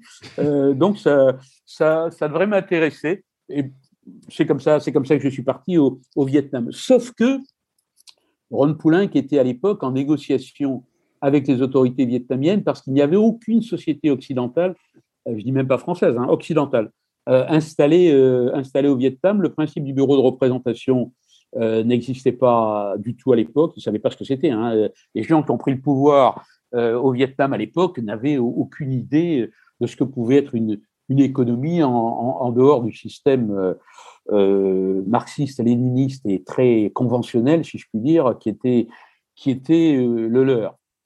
Donc, ils ne savaient pas. Donc, on essayait, Ron Poulin qui essayait de négocier une, joint venture dans le domaine de la santé parce qu'ils avaient encore, dans un état dans un vide juridique absolu, il y avait encore une usine pharmaceutique qui avait appartenu à Ron Poulin qui était sur place. Donc, c'était un peu l'idée aussi d'essayer de, récupérer ce que cette société avait, avait déjà avait eu là-bas. Euh, donc, euh, il a fallu beaucoup de temps pour négocier. Et entre-temps, moi, ayant quitté l'Institut Mérieux, ou ayant été détaché en tout cas par l'Institut Mérieux, j'y avais plus de boulot. Euh, J'étais détaché pour partir au Vietnam et ça ne se faisait pas. Et ça a duré deux ans, où il a fallu deux ans de négociation encore pour que ça se fasse. La, joint venture, pour que la joint venture entre Ron Poulin, qui est, et le ministère de la Santé euh, du Vietnam, euh, euh, de, la très de la très socialiste République du Vietnam se fasse. et pendant ces deux années, eh bien j'en ai passé, j'ai passé à peu près une année au, aux Philippines et une année à, à Taïwan. Au, comme, comme, comme adjoint, disons. Hein, c'était pas des gros bureaux. C'était, une, façon noble quant au, titre pardon, de me faire faire euh, un, un, super stage et, et, de me, de me préparer pour le travail qui, euh, chacun l'espérait, euh, si la, la, JV se concluait, ce qui serait mon travail au, au Vietnam. Donc j'ai vécu à ce moment-là une année d'abord aux, aux Philippines. C'était c'était assez passionnant, mais on, dirait un peu, je ne sais pas si j'y vais parce qu'il y a des problèmes ou si j'attire euh, euh, très indirectement des problèmes. Mais aux Philippines, c'était l'époque où Marcos terminait, donc il y a eu une période de couvre-feu et, et, assez, qui était assez difficile. Mais enfin, au niveau, au niveau de du travail, au niveau de, comment dire, de, mon stage, euh, je crois que j'ai appris beaucoup de choses et avec des gens sympas et intéressants. Et puis de, des Philippines, j'ai j'ai passé une petite année aussi, je viens de le dire, euh, à Taïwan au moment où, les Américains faisaient un, choix euh, drastique entre Taïwan et la Chine populaire. Et c'est le moment où ils avaient choisi la Chine populaire, ce qui fait que Taïwan, craignant, euh, euh, très vite dit, craignant d'être envahi par la Chine populaire, avait déclaré la loi martiale euh, au moment où j'y étais. Donc ça a été encore un épisode assez, assez intéressant, mais ça m'a pas connu la, loi martiale, d'accord. Parce que je, je, je, vous parle depuis, euh, depuis Taipei à l'instant même, et, et j'ai pas connu la loi martiale, j'avoue, mais, mais c'est quelque chose qui revient à toute, l'époque de Chiang Kai-shek et la, la ouais, blanche, etc. Enfin, c'est des épisodes qui ont marqué euh, Taïwan et dont on entend souvent parler, et dont, et dont, on, voit les, on voit même les traces parfois dans des, des, des, euh, des, des aspects juridiques ou autres. Encore, il y, a des, il y a des aspects qui, qui demeurent jusqu'à aujourd'hui. Donc, euh, intéressant de, de, de croiser quelqu'un qui l'a connu ce qui est intéressant, euh, enfin pour moi en tout cas, pour les autres je l'espère, mais en tout cas pour moi, ce qui est intéressant aussi, c'est que là on est en train de parler de, de la fin des années 70. Et comme à, quelques, à l'exception de quelques retours de quelques mois ou une année euh, euh, en France, je, suis toujours resté dans cette raison, dans cette région, pardon, mais avec des, toujours des, des jobs régionaux. J'ai continué les pays dont je viens de parler. Il y en aura d'autres dont on parlera peut-être si le temps le permet, euh, ça m'a permis de, voir l'évolution depuis les années 70 jusqu'à maintenant de l'ensemble de, ces pays. Et ça, c'est quelque chose d'assez extraordinaire. D'ailleurs, très spontanément, vos, vos, questions me disant, viennent en me disant c'était comment Phnom Penh à l'époque? Ben, moi, je suis très, très intéressé euh, d'avoir vu Phnom Penh, mais d'autres endroits dont on vient de parler. Euh, euh, Taipei, Saigon euh, devenu, devenu euh, Ho Chi Minh, Jakarta, si on en parle, enfin bref, de, de, voir un petit peu ces pays en notre perspective en y étant allé de façon très régulière, en ayant vu l'évolution qui, a pu, qui a pu se faire. Et on a pu connaître ça même là, les, les, générations suivantes, hein, juste d'avoir d'avoir connu la Chine il y a, il y a 10 ans et aujourd'hui déjà. Les bien sûr, été tellement rapides que Absolument. on peut imaginer ce que vous avez vécu, mais euh, à une, Absolument. Une autre échelle. Vous savez, Charles Berrieux me disait toujours qu'on quoi que, vous fassiez dans, dans la vie, euh, il faut, il y a trois choses auxquelles vous devez faire, euh, vous devez faire attention. Il a commencé par humour en me disant quand vous serez un vieux, euh, il n'a pas dit vieux con parce qu'il était, il n'était pas trivial, mais enfin c'est ce que ça voulait dire. Ou plutôt pour pas le devenir trop, il faut que vous continuiez quand l'âge arrivera à voir, à voir beaucoup de jeunes parce que sinon vous aurez une, idée sclérosée et qui de façon datera sur beaucoup de sujets et sur beaucoup, beaucoup de choses. Donc continuez à fréquenter autant que vous le pouvez beaucoup de jeunes. Alors moi, j'écoute mon, maître, si je puis dire. c'est peut-être le club veilleux qui, qui, qui, m'aide aussi et je leur suis reconnaissant, mais c'était une, un de ces, une de suggestions, de ces, un, de ces conseils. Alors, tous ceux qui sont en train de m'écouter, pour beaucoup, vous êtes euh, suffisamment jeunes, mais n'oubliez pas, je crois que c'est un peu vrai, je ne présage pas d'être devenu ou de devenir un vieux CON ou pas, mais enfin, disons peut-être ça a un peu ralenti le phénomène, je l'espère. Et puis, euh, il m'a surtout dit, et ça c'est plus, plus sérieux, qu'il fallait dans tout projet essayer de voir euh, grand, quitte à diminuer un petit peu la voilure après, mais quand on envisage un, un projet, eh bien, essayer de, de, devenir le meilleur, le plus grand, le plus fort, même si on n'y arrive pas chaque fois. Et on, il faut essayer, parce que si on n'essaye pas, c'est sûr qu'on n'y arrivera pas. Et puis surtout voir loin, et ça, c'est beaucoup plus difficile. Euh, c'est-à-dire voir en perspective ce que peut devenir une situation, ce que peuvent devenir euh, euh, des pays, des entreprises, des productions, des, des, technologies qui vont rester ou pas rester. Et ça, ce sont des, ce sont des, ce sont des conseils extrêmement précieux que j'ai essayé de, de garder. Euh, euh, ça m'est encore une fois, c'est, je veux rester tout à fait humble et dire que ça, je ne sais pas si j'y suis arrivé, en tout cas pas forcément tout le temps et peut-être souvent pas du tout, mais en tout cas c'était important de le savoir et, et d'essayer de continuer à, à l'appliquer. D'accord, très bien. Vous avez tout à fait raison. Et pour, pour revenir, on, en était sur le Vietnam et donc la création d'une JV, euh, donc la, la, une des premières, enfin vous dites la, première entreprise euh, étrangère à créer une JV sur le pays. Vous avez donc c'était un business qui a qui représentait une, une part conséquente de, de l'activité économique euh, euh, vietnamienne à l'époque, si je me trompe pas. Et, et, comment ça se passait Je veux dire, vous, enfin, j'imagine que bon déjà il y avait sûrement une barrière de la langue au Vietnam et, même des, des barrières culturelles, ne serait-ce que même de faire face à une, une, une administration communiste peut-être un peu archaïque enfin, comment, comment ça se passait? Alors, barrière de la langue, euh, pas du tout. Alors, pourquoi? Parce Grâce au français, peut-être. Ben, euh, oui, mais surtout parce que, à la différence, ou à peu près avec le Vietnam d'aujourd'hui, euh, à l'époque, il était interdit de fréquenter des Vietnamiens en dehors du travail. D'accord. Bon, alors moi, je m'étais débrouillé, j'étais le seul à être arrivé à avoir ça. On n'était pas nombreux, donc c'était facile d'être le seul. Enfin, quand même, à avoir une maison.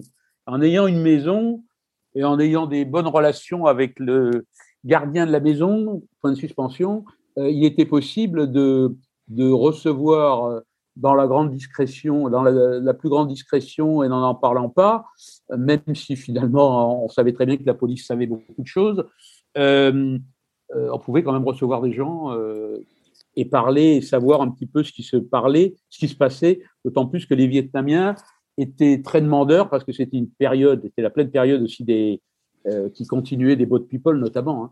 Euh, et donc ces gens-là euh, essayaient de trouver des moyens pour partir et essayer d'établir des relations avec avec les étrangers. Et il y avait tellement tellement peu de d'occidentaux que vous étiez évidemment facilement la, la cible de beaucoup de gens qui voulaient vous ou passer, faire passer une lettre hein, ou, ou que sais-je encore. Mmh donc, donc, dans le travail, c'était soit le français, parce qu'il y avait toujours des interprètes dès lors que vous étiez étranger, ou l'anglais, euh, mais il n'y avait théoriquement pas ce problème. Et les gens que l'on voyait en, en douce, s'ils venaient vous voir, c'était de toute façon parce qu'ils parlaient ou français ou, ou anglais, bien entendu. Il y avait beaucoup de Russes à l'époque et connaissais quelques, quelques Russes aussi à titre personnel, mais je ne les ai jamais entendus être, comme pouvaient l'être les Occidentaux, gênés ou, euh, comment dire, parasités par des Français qui voulaient absolument, absolument les voir. Bon, donc, euh, ça, c'était encore, c'était encore euh, comment dire, une, aptitude forte que pouvaient avoir les Français de créer encore ce, lien parfois parfois malgré, malgré eux. Maintenant, au niveau du, travail, c'est vrai que euh, fondamentalement, les contacts, les contacts pardon, que l'on avait ne pouvaient être qu'avec des centrales d'achat et donc avec des organismes très impersonnels. Et on revient, quand je vous dis ça, euh, vous pouvez vous en tenir à ce constat et dire, bon, bah, les centrales me contactent euh, quand elles ont besoin de quelque chose. Euh, sinon, bah, bon, bah, j'attends. Et là, je peux vous dire que vous alliez attendre longtemps parce que finalement, ce qui était assez évident, c'était ce qui, à mon avis, a expliqué d'ailleurs que pour, pour une opération qui était financièrement, économiquement parlant, extrêmement modeste au début, ça explique que les autorités vietnamiennes aient mis autant d'années à, finalement euh, faire un contrat avec, euh, avec Ron Poulenc. C'est que ce qui intéressait les autorités vietnamiennes, c'était plus d'avoir une petite vitrine d'un accord qui avait été fait que véritablement un accord de coopération avec une grande entreprise qui allait leur donner, dans certains domaines, des facilités qu'ils n'avaient pas, pas jusque-là. Donc, moi, j'étais plus une, considéré, à mon avis, par les autorités comme une marionnette euh, qui, était là, euh, comme le nom de la société, mais surtout, moins vous en faites et mieux c'est, mais on a fait un accord avec une grande entreprise française. Donc moi, évidemment, ça ne pouvait pas me satisfaire, et on était d'ailleurs Ron Poulin qui n'était pas là pour ça. Hein. Euh, donc mon travail, je reviens à ce que je vous disais au, tout début de notre conversation, eh bien mon travail, c'était de, enfin, en tout cas, moi c'est comme ça que je l'ai fait, c'était d'arriver, c'était pas évident dans le contexte euh, policier que vous imaginez, d'arriver un à un, une à une, à pouvoir euh, créer un relationnel avec euh, les gens des centrales. D'abord, voir quels sont les décideurs dans les centrales d'achat, créer un contact avec eux, être très présent en les assiégeant, si je puis dire, euh, par des courriers quand il n'y avait pas de réponse. Et en général, il n'y en avait pas parce qu'ils n'aimaient pas écrire, parce qu'écrire, c'est euh, euh, prendre euh, une responsabilité parce que vous écrivez et vous signez.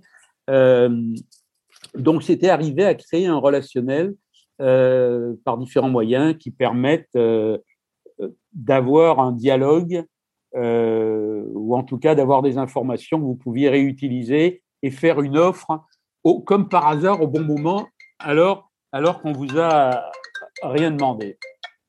Et euh, ça, je crois que euh, c'est quelque chose de, de très important, mm-hmm. d'arriver on n'y serait probablement pas. de lire un peu entre les lignes. Enfin, là, vous, vous, nous, vous, nous, le résumez, mais j'imagine qu'on ne vous a pas donné un manuel d'emploi. Quoi. Il a fallu un peu tâtonner. Non, pas vraiment, non. Comment ça marchait. Pas vraiment. Alors, alors, vous tombez, quand vous faites ça, vous tombez sur une, sur une double difficulté. La première, c'est de créer ce relationnel. C'est quand, même, c'est, quand, bon, quand même assez spécial. Et la deuxième, euh, la deuxième chose, euh, c'est que quand vous avez des opportunités qui sont un peu plus compliquées que simplement la vente d'un produit avec une lettre de crédit, etc. Bon, et voilà, euh, et c'est tout. Euh, vous avez parfois euh, à expliquer à votre siège social un certain nombre d'opérations. Le mhm. siège social ne comprend pas pourquoi des, propositions qui ont été faites pendant un certain temps n'ont pas été retenues, et puis d'un coup ça se débloque, mais alors pourquoi? Et, que, et ça c'est assez, assez compliqué parce que c'est évidemment, ce que je viens de vous, de vous décrire, c'est évidemment pas une méthode de, de management euh, conventionnel. Alors c'est très drôle, très drôle parce que à un moment donné, après, avant, après le Vietnam, je suis parti après le Vietnam, pardon, et avant de repartir, euh, en l'occurrence en Indonésie, j'ai passé deux petites années à Paris. Et à Paris, on m'a proposé de travailler dans un, chez Ron dans un, dans un service qui se voulait un peu l'élite des, futurs cadres dirigeants. Donc j'étais très flatté, mais je craignais un peu de m'ennuyer. C'est d'ailleurs ce qui s'est passé, euh, qui s'appelait stratégie et planification. Et euh, évidemment, la stratégie euh, que l'on vous qui est développée ou qui est comment dire qui est en vogue qui est plus, sinon en vogue. Enfin, bon, la, stratégie à laquelle vous vous frottez, euh, c'est évidemment pas une stratégie de relation dont je vous ai parlé euh, avant, et c'est avec une planification, euh, stratégie et planification. La planification n'est pas exactement la planification au sens socialiste que l'a pratiqué le, euh, le Vietnam, c'est tenté qu'il en ait véritablement pratiqué une dans ses relations avec, avec Ron Poulenc. Mhm. Euh, donc moi, euh, au bout d'un an, j'ai appelé ce service un peu haut et fort stratégie et mortification. Alors je sais pas, je sais pas si ça, si c'est ça qui a déclenché la chose, tant mieux si tel est le cas. Mais assez rapidement, on m'a proposé d'aller en, en Indonésie. D'accord, très bien. Et, ça me faisait penser l'épisode sur le Vietnam et la, communication avec le siège. On, a eu par exemple un, épisode euh, récent que j'ai beaucoup aimé de Frédéric, euh, qui a créé la marque Nivos en Chine, et qui nous expliquait comment il a démarré euh, le, sourcing en Chine avec un, un bottin et un fax. Et euh, c'est vrai que moi, qui ne suis dans la région que depuis euh, une quinzaine d'années, euh, ça ça ça m'a ça m'a surpris, j'ai pas connu ça. comment est-ce que vous vous avez pu connaître l'évolution des, télécommunications et de travailler avec des sièges à distance depuis l'Asie? Comment ça comment ça a évolué en, revenant de, au tout début Je sais même pas comment au Vietnam ou au Cambodge ça pouvait se passer à l'époque.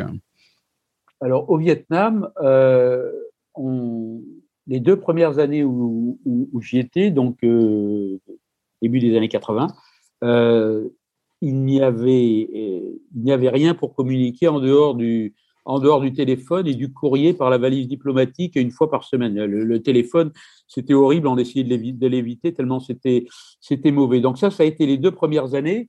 Donc là, c'était un peu, effectivement l'âge de pierre. On attendait, on attendait la, la, valise diplomatique qui arrivait chaque, chaque jeudi pour avoir du courrier à l'intérieur, euh, enfin l'espérant qu'il y avait du courrier. Et quand vous n'aviez pas la réponse à ce que vous vouliez, ben, il fallait attendre euh, et espérer que vous l'auriez la semaine suivante, puisque vous, vous, aviez tout préparé pour que quand l'avion repartait le lendemain, il y avait un vol par semaine, euh, eh bien votre, votre courrier, par la même valise diplomatique, reparte vers Paris et soit dispatché à, aux entreprises auxquelles vous, vous, vous, écriviez. Donc ça a été pendant deux années. Ensuite, Ensuite, ça, va vous paraître, euh, euh, ça paraît drôle aujourd'hui, euh, mais il y a eu un, il y a eu un, comment ça s'appelle, un telex qui a été installé dans un des hôtels et ouvert, et ouvert aux clients de l'hôtel. Donc, je me suis débrouillé pour qu'on devienne soi-disant client de l'hôtel, soi-disant parce que on n'allait pas louer une chambre 365 nuits par an pour avoir droit au Telex. Donc un Telex qui est, qui est l'ancêtre du fax, c'est ça C'est une sorte de ouais, c'est ça. machine à écrire fax. On tape voilà, c'est ça. Et, alors, et, on, et je m'étais arrangé avec les gens qui s'en occupaient pour que on puisse aller au Telex. Et sur le Telex, vous pouviez échanger en ligne, comme aujourd'hui sur un WhatsApp, quoi, si je puis dire. Ah, Donc, vous pouvez euh, chatter sur un Telex. Ben, vous envoyez votre message écrit. Et ça sortait sur du papier. Hein, il faut que ce soit écrit. Vous l'envoyez écrit, vous avez un retour, vous le faites, etc. Donc, on avait quelques planches horaires, ça coupait, ça reprenait, etc. Mais euh, on, a été, euh, on a été les premiers, euh, par ce biais-là, à pouvoir enfin communiquer d'une façon un peu, un peu meilleure. puis après, ce que, après, si vous voulez, après les choses se passent, ce pas, c'est pas du jour au lendemain ou vraiment que, que vous avez après d'autres moyens de, de communication. Hein. Donc les choses se sont faites après, bah, heureusement, progressivement. Mais c'est vrai, ça, paraît, ça paraît assez incroyable parce qu'on a l'impression que c'était il y a, il y a des centaines d'années, c'était pas non plus il y a si longtemps qu'on travaillait de cette façon-là et qu'il y avait des délais et que et qu'on on, acceptait parce qu'on n'avait pas le choix d'avoir à attendre plusieurs jours pour une réponse ou voire, voire une semaine en, en l'occurrence. Donc c'était effectivement une autre façon de, une autre façon de travailler. Non, les, les, les temps ont changé. je vous ai interrompu, mais donc on, on est arrivé à l'Indonésie, si je ne me trompe pas. Oui, alors si, si, on fait ça, si on fait ça dans la, dans la, dans la Vous voulez, il y, a, il y, a beaucoup de choses à traiter, donc, et, on n'a pas encore parlé du Japon, donc euh, je oui, oui, oui, oui, diriger le, aller au plus intéressant. Allez-y. Bah, écoutez, l'Indonésie, on, on, va, on va faire vite sur l'Indonésie. Euh, j'ai euh, c'était après donc la, stratégie et la mortification, l'Indonésie. Donc ça pouvait être pas forcément meilleur en termes de stratégie, mais par contre là on a enrayé totalement la mortification. Donc c'était très bien, c'était très bien pour moi. J'y suis allé à une époque où, Ron Poulain qui faisait un certain nombre de, rachats de, d'entreprises, hein, soit par des mergers, soit par des, des acquisitions, euh, particulièrement dans le domaine de la santé et de l'agrochimie. Euh, donc ça, c'était, c'était intéressant parce que c'est une chose que je ne savais pas faire et, j'ai beaucoup, beaucoup appris euh, dans ce, dans ce contexte-là en participant à, des négociations dans, dans, dans, ce sens. Et puis après, en mettant les choses en place et, aussi en, en, en, apprenant ce que c'était non pas simplement les relations humaines au sens où je l'ai dit tout à l'heure, mais les ressources humaines, leur direction et puis euh, comment faire de nouvelles embauches et malheureusement parfois débaucher lorsque lorsqu'il peut y avoir des, doublons du fait du fait des acquisitions. Donc c'est un pays où j'ai appris beaucoup de choses, mais quand même dans un pays qui est qui est un peu le système D, et dans un pays où la relation humaine, avec tout ce qu'elle comprend, point de suspension, euh, eh bien, est, quand même assez, euh, assez complexe et, voire, voire même, euh, voire même dangereuse d'une certaine façon dès lors qu'il peut y avoir des rivalités. Mmh voilà, donc c'était un, je dirais que c'était pour moi un, passage intéressant parce que l'Indonésie, on va pas, on va pas passer passer beaucoup de temps maintenant, mais évidemment, mais c'est aussi un pays qui est très intéressant avec une culture très particulière, un pays, un pays musulman. On aurait aussi beaucoup de choses évidemment à dire par rapport à ça.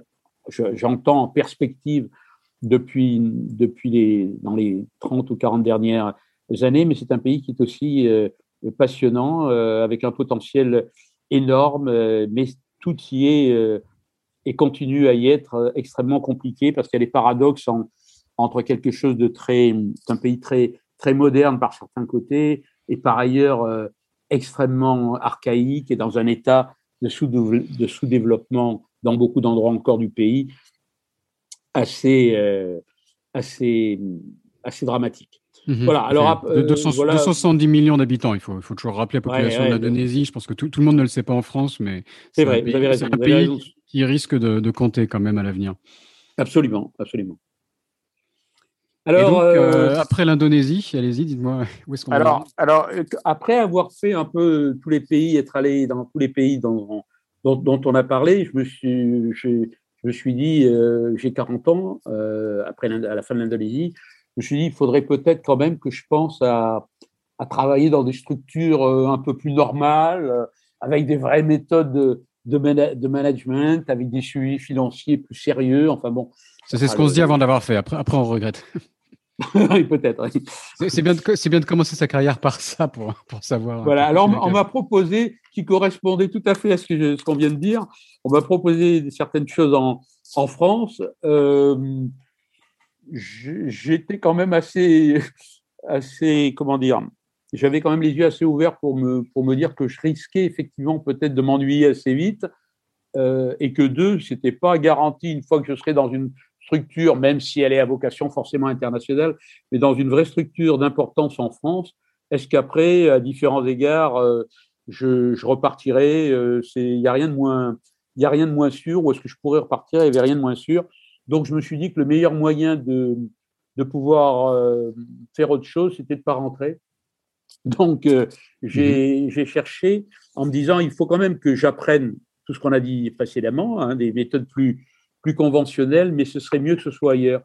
Et là, et là euh, on, est en train de parler du, euh, du, début des années 90. Euh, le, le, modèle déclinant commence à décliner peut-être, mais le modèle était quand même le Japon. Et en Asie, dans des pays qui n'étaient pas, pas trop système D et pas trop cow-boy, il y avait, c'était clairement le Japon qui se, qui se dégageait. Donc j'ai voulu aller au Japon, mais comme j'y étais allé un peu en, me promenant, si je puis dire, ou, lors de, réunions professionnelles, mais enfin sans bien connaître, mais quand même en ayant quelques idées ou euh, qu'on peut qu'on peut récupérer ça et là en se promenant dans un pays, je me semblait bien que le niveau des, Japonais en anglais était pas bon et que travailler au Japon en ne sachant rien en japonais, c'était sûrement possible. Je connais des gens qui ont réussi sans parler japonais. Mais enfin, c'était quand même probablement mieux de parler japonais. Donc, j'ai, j'ai une opportunité euh, d'aller au Japon, mais j'ai eu la chance que ce soit accepté. Sinon, je n'y serais peut-être pas allé d'ailleurs, mais j'ai mis en avant l'idée d'apprendre le, le, japonais. Il y avait un concours qui était organisé euh, par, le, par le, l'Union européenne, euh, un très bon programme qui s'appelait ETP, Executive Training Program, qui a duré une trentaine d'années, qui s'est arrêté il y a d'ailleurs pas très, pas très longtemps, et qui vous permet, il y avait un concours, et si vous aviez ce, ce concours, eh bien, vous pouviez, euh, pendant 18 mois, il fallait évidemment que l'entreprise soit, soit d'accord et qu'elle ait un projet au Japon. Si tel était le cas, pendant 18 mois, vous ne deviez pas, et vous ne pouviez pas d'ailleurs travailler, puisque vous passiez tout votre temps à étudier de façon extrêmement dure, hein, avec des résultats chaque semaine envoyés à l'entreprise, etc. donc, vous pouviez être en, partir au Japon. Et bon, j'ai eu la chance d'être retenu à ce concours et je suis donc parti au Japon. Redevenant étudiant, j'ai cru que j'allais devenir étudiant et je suis devenu un forçat parce que le japonais en 18 mois, c'est le bagne. Mmh. Euh... c'est pas facile de redevenir étudiant, quoi. Surtout pour apprendre des langues comme ça. Oui, oui, la même chose avec le chinois, et c'est vrai que c'est. Ah, on, se dit que ça va être sympa, puis on, réalise qu'on n'utilise pas tant son cerveau que ça en fait euh, quand on travaille, quand on est étudiant. Ah, c'est comme une purge. Moi, j'ai moi j'ai vécu ça comme une purge, c'est-à-dire euh, on lit bien après, mais euh, bon. donc j'ai pendant 18 mois, j'ai appris le japonais. Et là, je me suis rendu compte que après l'étude de, de, cette façon du, japonais, qu'il fallait que je, je pouvais je pouvais m'adresser peut-être à l'empereur, euh, entre guillemets, mais par contre, euh, quotidien, euh, le taxi, etc., personne ne comprenait ce que je disais, je ne comprenais pas beaucoup. Donc, je m'y suis quand même remis de façon plus sérieuse, j'allais dire à la brésilienne ou à la portugaise, comme vous voulez, pour, pouvoir, pour pouvoir me débrouiller. Mais c'est sûr qu'en ayant fait 18 mois de façon très. Moi, j'aime beaucoup pour apprendre les langues, passer par la grammaire, etc. Donc, j'avais quand même les bases et ça m'a considérablement aidé et pour apprendre pour pouvoir parler japonais euh, quand même peu de temps après euh, correctement et j'espère et, le comprendre. Euh, et puis ça m'a ça m'a beaucoup aidé, aidé dans mon dans mon travail parce que et on, a peu parlé de, de l'aspect double dans les sociétés asiatiques de ce qu'on montre, ce qu'on cache, ce qu'il faut pas montrer, ce qu'il faut dire, ce qu'il faut pas dire, etc.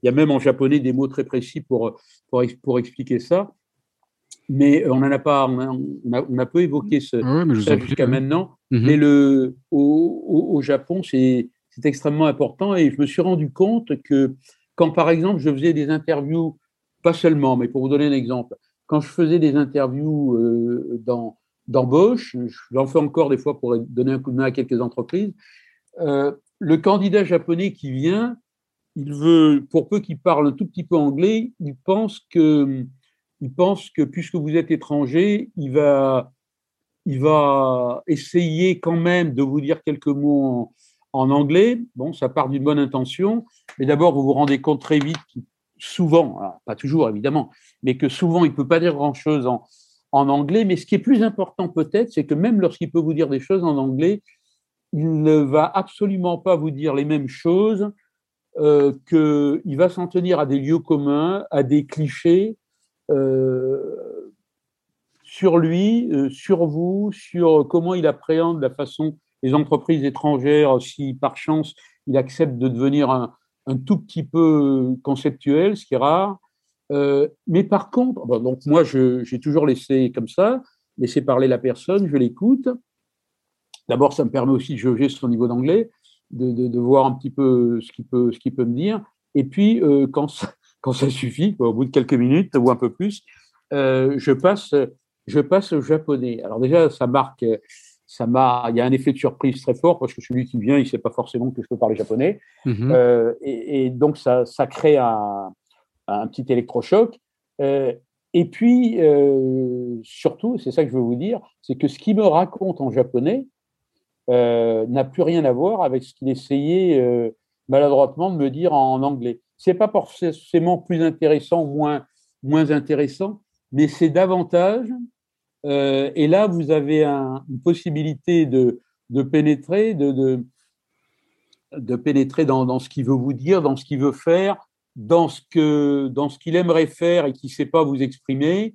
Euh, et puis vous avez surtout la, la possibilité de voir est-ce qu'il est là un peu par erreur, il n'a pas bien compris euh, ce qu'on voulait et, vous, vous êtes un peu trompé en acceptant de le recevoir parce qu'il n'est vraiment pas le candidat qu'il faut. Ou, mhm. heureusement, parfois euh, l'inverse. Mais, mais là, l'aspect linguistique est quand même extrêmement important parce que, au-delà de la langue, comme pour toute langue, ça, ça véhicule quand même euh, ce qu'on peut dire et ce qu'on peut pas dire et, et, une certaine approche dans le contact qu'on peut avoir les, qu'ont les Japonais avec les autres, a fortiori évidemment avec des étrangers. Donc l'importance de parler la langue, même, même pour des Japonais qui parleraient bien anglais, pour vraiment les, les toucher au cœur, vraiment les comprendre, il faut, il faut aussi parler la langue, c'est ça?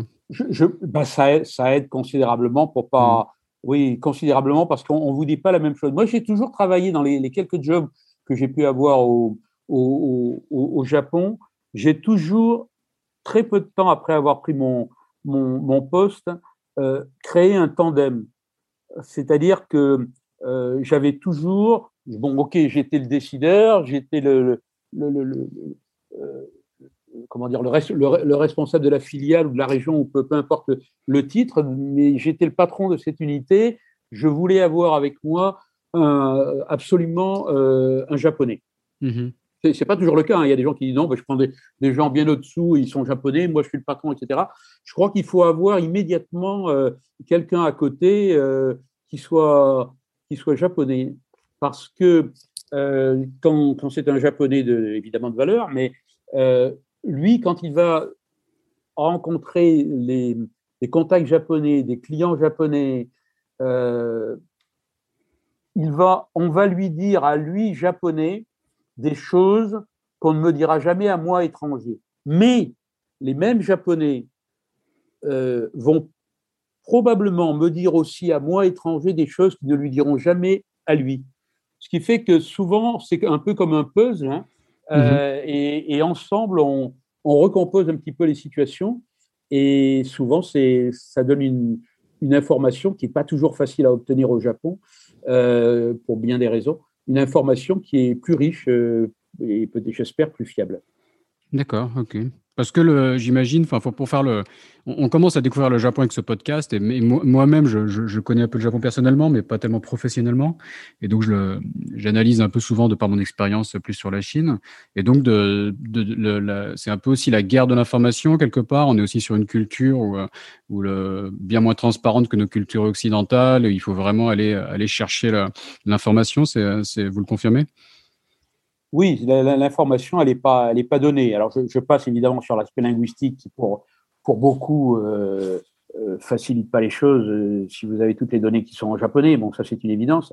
Mais, au-delà de, ça, euh, donner pour les Japonais, donner une information, c'est un peu une part de responsabilité. Et puis c'est, c'est figer un élément, c'est figer un élément dans le temps. Moi, je le vois en ce moment pour bien des raisons. Euh, je, je suis très intéressé, comme, comme, beaucoup, par ce qui se passe euh, concernant le Covid et la façon de donner l'information, simplement pour, pour qu'on soit informé, hein, au premier chef, mais sur le, sur le Covid. C'est-à-dire que vous avez d'abord relativement peu, peu d'informations. Si vous mettez une chaîne de télévision, vous allez avoir des informations, mais on va vous expliquer euh, qu'à Nagoya, il y a tant de cas, qu'à Tokyo, il y en a tant, que là, que, euh, Osaka, il y a eu tant de personnes qui avaient tel âge. Donc, vous avez un puzzle avec tellement de pièces que vous n'avez jamais arrivé euh, à avoir dans l'instant une, une, vision euh, euh, relativement synthétique de la situation en vous disant ça va mieux, ça va pas mieux. bon. et, et, puis en même temps, ce qui vous est donné comme information, c'est parfois même contradictoire. C'est-à-dire que depuis quelques jours, le nombre de cas a baissé considérablement euh, à, Tokyo. Donc, euh, évidemment, c'est une bonne nouvelle. Donc, vous vous dites, ah bah, c'est très bien, on va voir un peu comment c'est expliqué. Alors, on va vous dire qu'effectivement, il y a moins de cas, il y a moins de cas à Tokyo, sans vous dire pour autant, donc il faut aller chercher soi-même l'information ailleurs, combien de personnes ont été testées, parce que s'il y en a moins hier, mais qu'ils ont testé trois ou quatre fois moins que d'habitude, le chiffre n'est pas fort significatif. Hein. Bon. Mmh euh, mais il faut que vous alliez chercher l'information. Donc, il y a une bonne nouvelle, mais au lieu simplement de vous donner, simplement, enfin, de, vous étayer la bonne nouvelle, euh, et parfois elle peut être bonne, euh, on va vous dire aussitôt, oui, mais par contre, il y a eu beaucoup plus de gens âgés qui sont morts, donc on continue à avoir un embouteillage des hôpitaux. Donc, vous avez cette espèce d'ambiguïté où vous ne savez pas si la situation est plutôt en train de s'améliorer ou pas. Ou bien on va vous dire, oui, les choses vont mieux, mais euh, l'état d'urgence qui est censé s'arrêter le 7 mars ici va probablement être reconduit. je ne comprends pas, euh, ça va mieux, mais jusqu'à quel point ça va mieux? Peut-être que ça ne va pas mieux et c'est pour ça qu'il continue l'état d'urgence.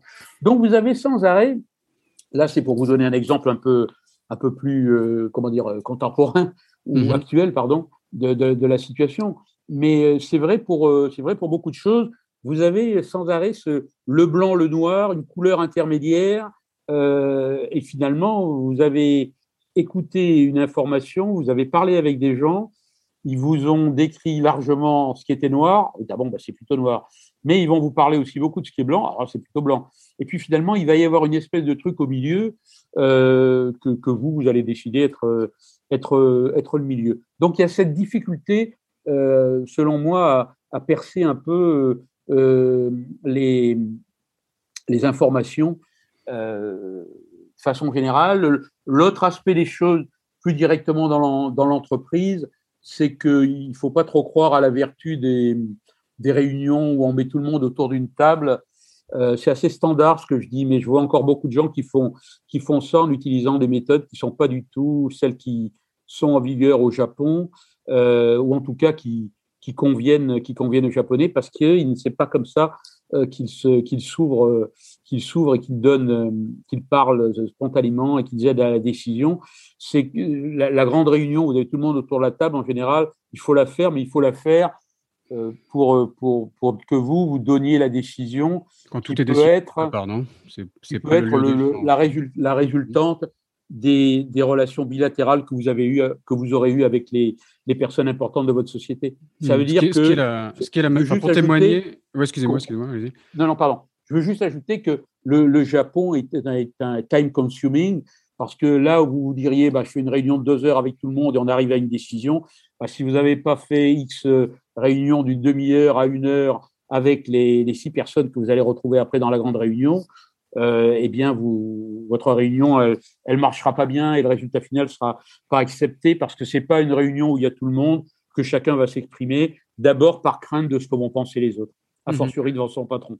Non, pour juste Pardon, excusez-moi, je vous ai coupé plusieurs fois dans vos questions. Pardon. Je voulais juste corroborer euh, sur, ces, sur, ces, propos euh, par rapport à mon expérience chinoise où j'ai eu la, chance ou, peut-être peut-être la, la, malchance, ça peut se discuter d'être vraiment en immersion dans une entreprise chinoise euh, à Xi'an en plus, donc vraiment au fond, ah de la Chine très traditionnelle, une entreprise industrielle qui, était une JV, mais donc voilà, j'étais quand même bien loti, mais mais j'étais le, le, représentant d'une JV dans, dans une usine.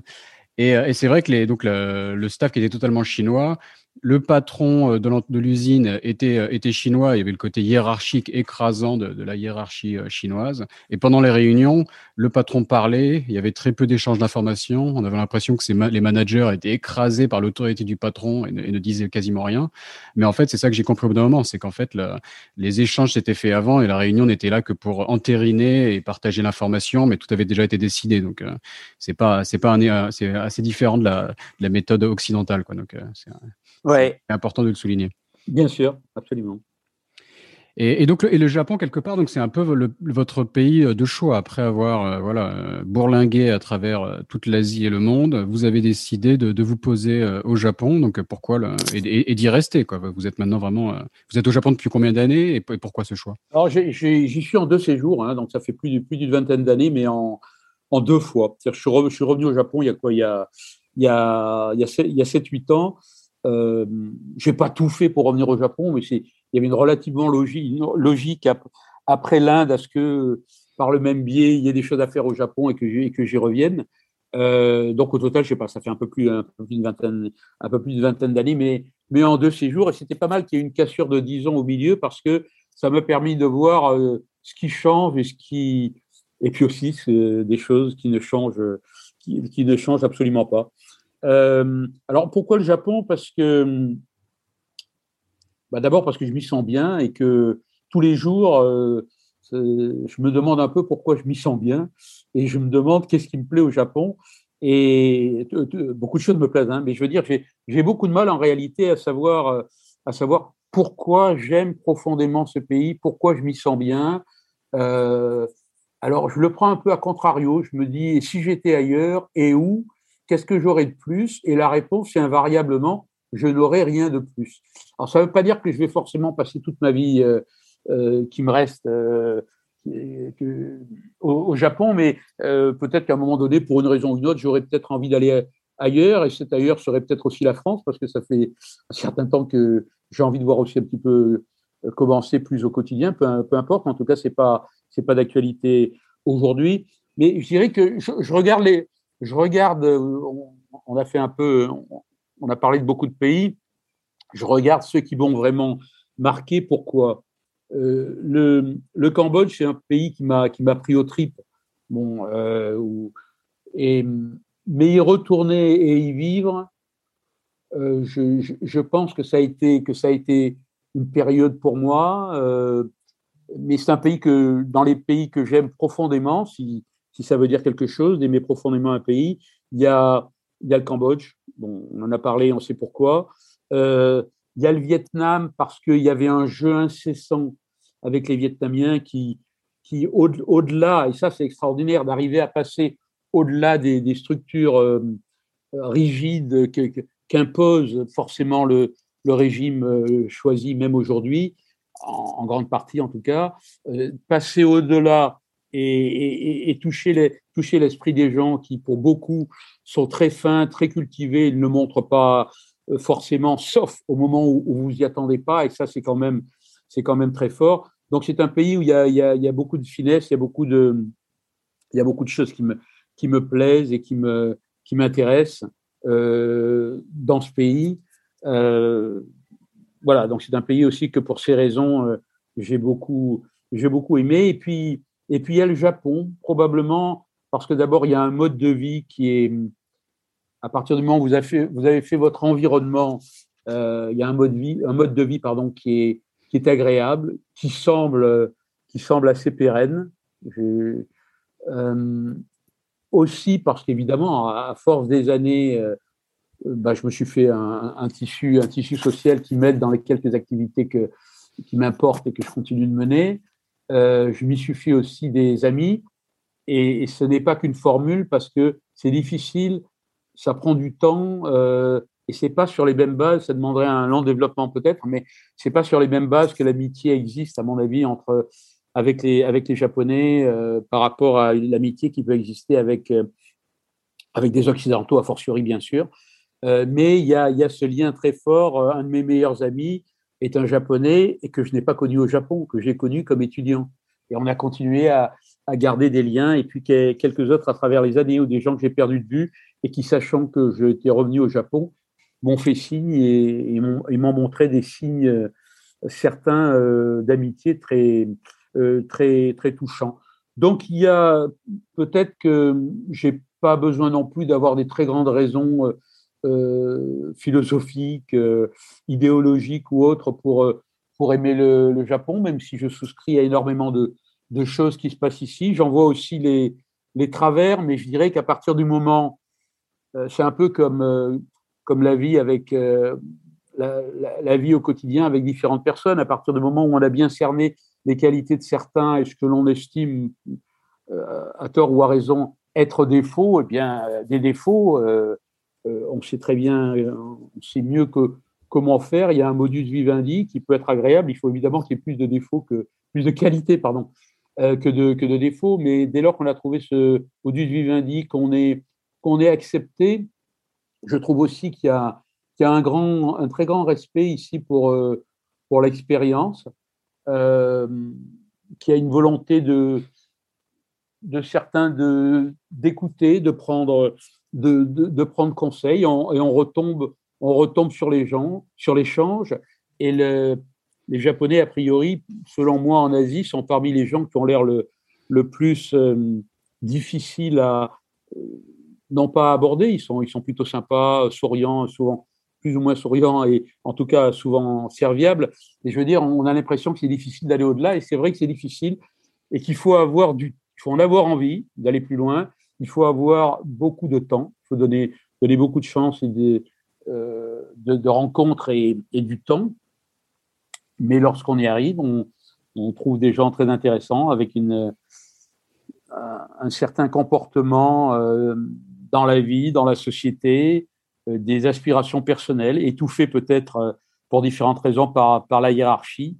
Mais cette hiérarchie, elle permet aussi de, de comprendre comment, comment les choses fonctionnent. Et à partir du moment où, vous, respectez, si je puis dire, le, le, moule et que vous savez à peu près comment les choses vont, vont se faire, eh ben, euh, ça, se passe, ça se passe plutôt bien et vous pouvez quand même faire preuve de personnalité puisque vous avez su, dans les apparences, préserver ce qui doit être préservé impérativement et dans la réalité, mener, mener vos actions avec. Euh, avec, euh, avec le sourire. Mmh Donc, pour toutes ces raisons, c'est un mmh pays qui, pour moi, est, est très agréable. Et il a aussi une chose que je veux ajouter, même si ça peut paraître léger, c'est le goût du détail. Dans, dans, le travail, dans la relation, dans beaucoup de choses, les Japonais ont le goût du détail. Et pour moi, dans la vie, dans les situations, dans les relations, ce qui fait la différence, c'est le détail que vous avez su mettre en avant, ou vous avez euh, noté chez l'autre, s'il a, s'il a fait un détail, s'il a manifesté un, détail, c'est qu'il y a une raison. Ce détail, le détail n'est, n'est jamais anodin. Si vous l'avez remarqué, si vous le faites valoir, dans le temps, là aussi, eh bien, la, relation, là, je, pense qu'elle devient, qu'elle devient forte et durable. Et ce sont des choses qui, qui continuent à m'amuser et à me passionner euh, dans leur culture au Japon. Mhm. il suffit, il suffit de, de, se, de, se, balader un peu au Japon, de voir, je sais pas, un maître sushi faire des travailler pour pour voir ce, ce goût du détail, de la, de la précision, de la minutie. On peut le voir sur plein d'aspects différents. Quoi. Et, je corrobore que c'est un, enfin, je connais, c'est un pays que je connais que je connais mal, juste en tant que touriste. J'ai eu la chance de, de, pas mal me balader à vélo euh, euh à Hokkaido, à, Shikoku, dans les, les, les, coins les plus perdus du Japon. Et ah, ouais, tout le monde n'a pas la chance de découvrir la campagne japonaise, et c'est aussi un autre aspect de, ce pays que je que je, que je conseille euh, fortement. Bon, je vous euh, attends alors. Je vous attends au Japon. À, vélo, très bien. Moi, Taïwan peut, vaut le coup aussi à vélo, donc euh, vous êtes le bienvenu à l'inverse. Merci. Euh, et vous parlez justement d'écouter, de, de, de, prendre conseil. Donc, ça, ça nous amène peut-être aussi un peu à vos activités présentes avec le, club VIE, qui est peut-être aussi un, un lieu de, de, transmission. Vous pouvez donc transmettre votre, votre expérience à de plus jeunes personnes. Au niveau du Japon et aussi même au niveau de, de l'Asie-Pacifique, vous êtes vice-président de la, au niveau, euh, de la commission au niveau euh, Asie-Pacifique, c'est bien cela? Non, alors, non, non, alors ça, ça c'était une période de ma vie pour les CCE. Ah non, oui, je, euh, pardon, je, je, je, confonds. voilà, donc il y a une période de ma vie où j'ai été, il n'y a pas très longtemps, où il y a une commission Asie, Asie-Pacifique et donc j'étais au sein de cette commission pour une période, pour une période donnée. Et puis après, j'ai repris mes, enfin repris, j'ai continué mes activités de CCE. Oui, mes activités de CCE sont celles qui, qui comptent, euh, qui, qui, qui, qui m'intéressent beaucoup, qui comptent beaucoup. Euh, on l'a dit, hein, pour, pour, pour partager des, des, des, expériences, pour, pour avoir une ouverture qui dépasse le cadre du, du Japon euh, sur, le, sur le reste de l'Asie. Et je, je, le rappelle très brièvement, mais les, les, quatre, les quatre missions essentielles des, des CCE, euh, c'est de, de, favoriser les, le pouvoir public dans leur action, hein, euh, ambassade euh, et autres. Donc, ça permet d'être très proche des différentes missions qui viennent et des actions à mener euh, sur place en relation avec les, les pouvoirs publics. La mission suivante, c'est bien évidemment de faciliter euh, le plus possible les entreprises euh, privées de toutes sortes et les PME en particulier qui veulent venir travailler euh, au, Japon, de leur tenir un petit peu la main, si je puis dire, avant qu'elles viennent, parfois, parfois un peu aussi pendant, et ça, je pense que c'est, fondamental vu le, le rôle des, des, PME, a fortiori, euh, euh dans, les, dans, l'export, et y compris, y compris au Japon, hein, des PME que l'on ne connaît pas, mais qui font un travail remarquable ici et qui sont devenus un peu incontournables dans certaines branches, branches de l'industrie.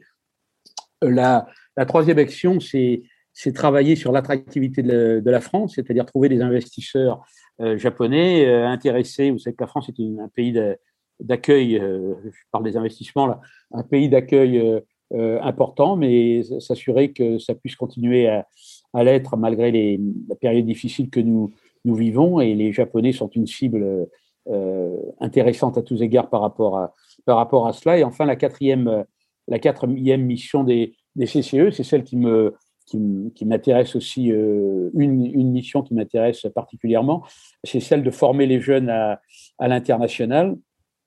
Euh, et là, vous voyez immédiatement le lien avec ma, ma deuxième activité euh, que vous citiez, c'est celle du, du club VIE. Ça permet d'avoir un peu les, les, deux, les deux casquettes, si je puis dire, CCE très, très focus sur, sur les jeunes et, voulant aller à l'international, et puis, et puis le club le club VIE. Euh, le, le, club VIE au, au, Japon, il a, il a une, il a une bah, la fonction qu'ont beaucoup de clubs, hein, euh, les moyens en moins, mais euh, il a pour, pour fonction de, que les gens que les gens se rencontrent évidemment, de créer certains événements. On a on a un after work mensuel qui marche en général très bien pour que les gens se rencontrent. Il y a à peu près 200 VIE au, 200 VIE au Japon. Et j'ajoute de façon plus, plus concrète, plus, plus précise, euh, que moi, ce que, je fais, tant par ma casquette CCE que par ma casquette euh, Club VIE, c'est de m'intéresser beaucoup euh, précisément au VIE à trois stades. Le premier stade, c'est par différents réseaux et autres, il y a un certain nombre de personnes qui ont, mon nom et qui veulent devenir, qui veulent candidater pour être VIE. Donc j'ai des contacts. tout ce que je vous dis est évidemment bénévole. Hein, c'est une action bénévole, ce n'est pas un business. Euh, les, jeunes gens qui veulent me contacter euh, euh, le font, me demandent comment on devient VIE. je leur donne un certain nombre d'informations lorsqu'ils n'ont pas pris contact par ailleurs avec Business France, par, exemple. et puis surtout, ce que j'essaye de faire pour certains, s'ils le veulent, et si je pense qu'ils ont une, qualité pour ça, une qualité particulière leur, permettant de candidater, je les entraîne par Skype ou autre à des entretiens parce que c'est bah, ils n'ont pas jamais fait d'entretien pour la plupart, donc ils ne savent pas forcément bien le faire.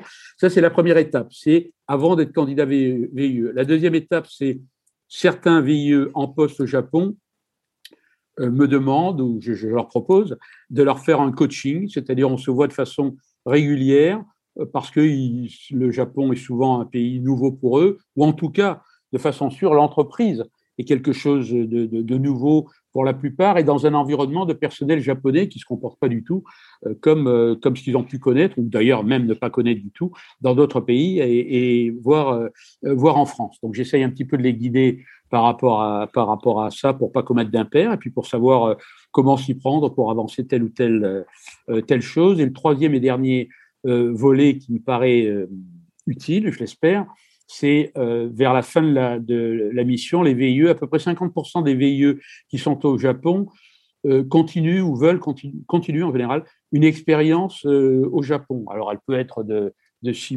hors VIE, hein, ils, veulent rester au Japon, ils restent au Japon. Alors certains sont pris, sont embauchés par l'entreprise dans laquelle ils étaient VIE, d'autres changent d'entreprise et, restent euh, dans des périodes variables, parfois toute leur vie, euh, parfois deux ou trois années. Ça dépend un peu de ce qu'ils font, de ce qu'ils font de leur vie et des opportunités qu'ils ont. Et là, donc, quand ils sont en fin de VIE, j'essaye avec eux de trouver des possibilités d'embauche dans des entreprises françaises. Ça me permet de dire aux entreprises françaises ou autres, mais enfin, on essaie plutôt que ce soit des entreprises françaises, euh, de leur dire voilà, j'ai tel, tel profil ou tel candidat, tel CV, c'est intéressant, puisque vous, actuellement, vous cherchez tel, tel type de personne. Et moi, ça me permet au VIE de leur dire bah, peut-être qu'il y a des opportunités pour des entreprises, ou bien quand ils ont des contacts, de les, de les aider un petit peu là aussi, euh, éventuellement, euh, à faire des entretiens pour les aider avant qu'il y ait un, un, entretien avec les entreprises.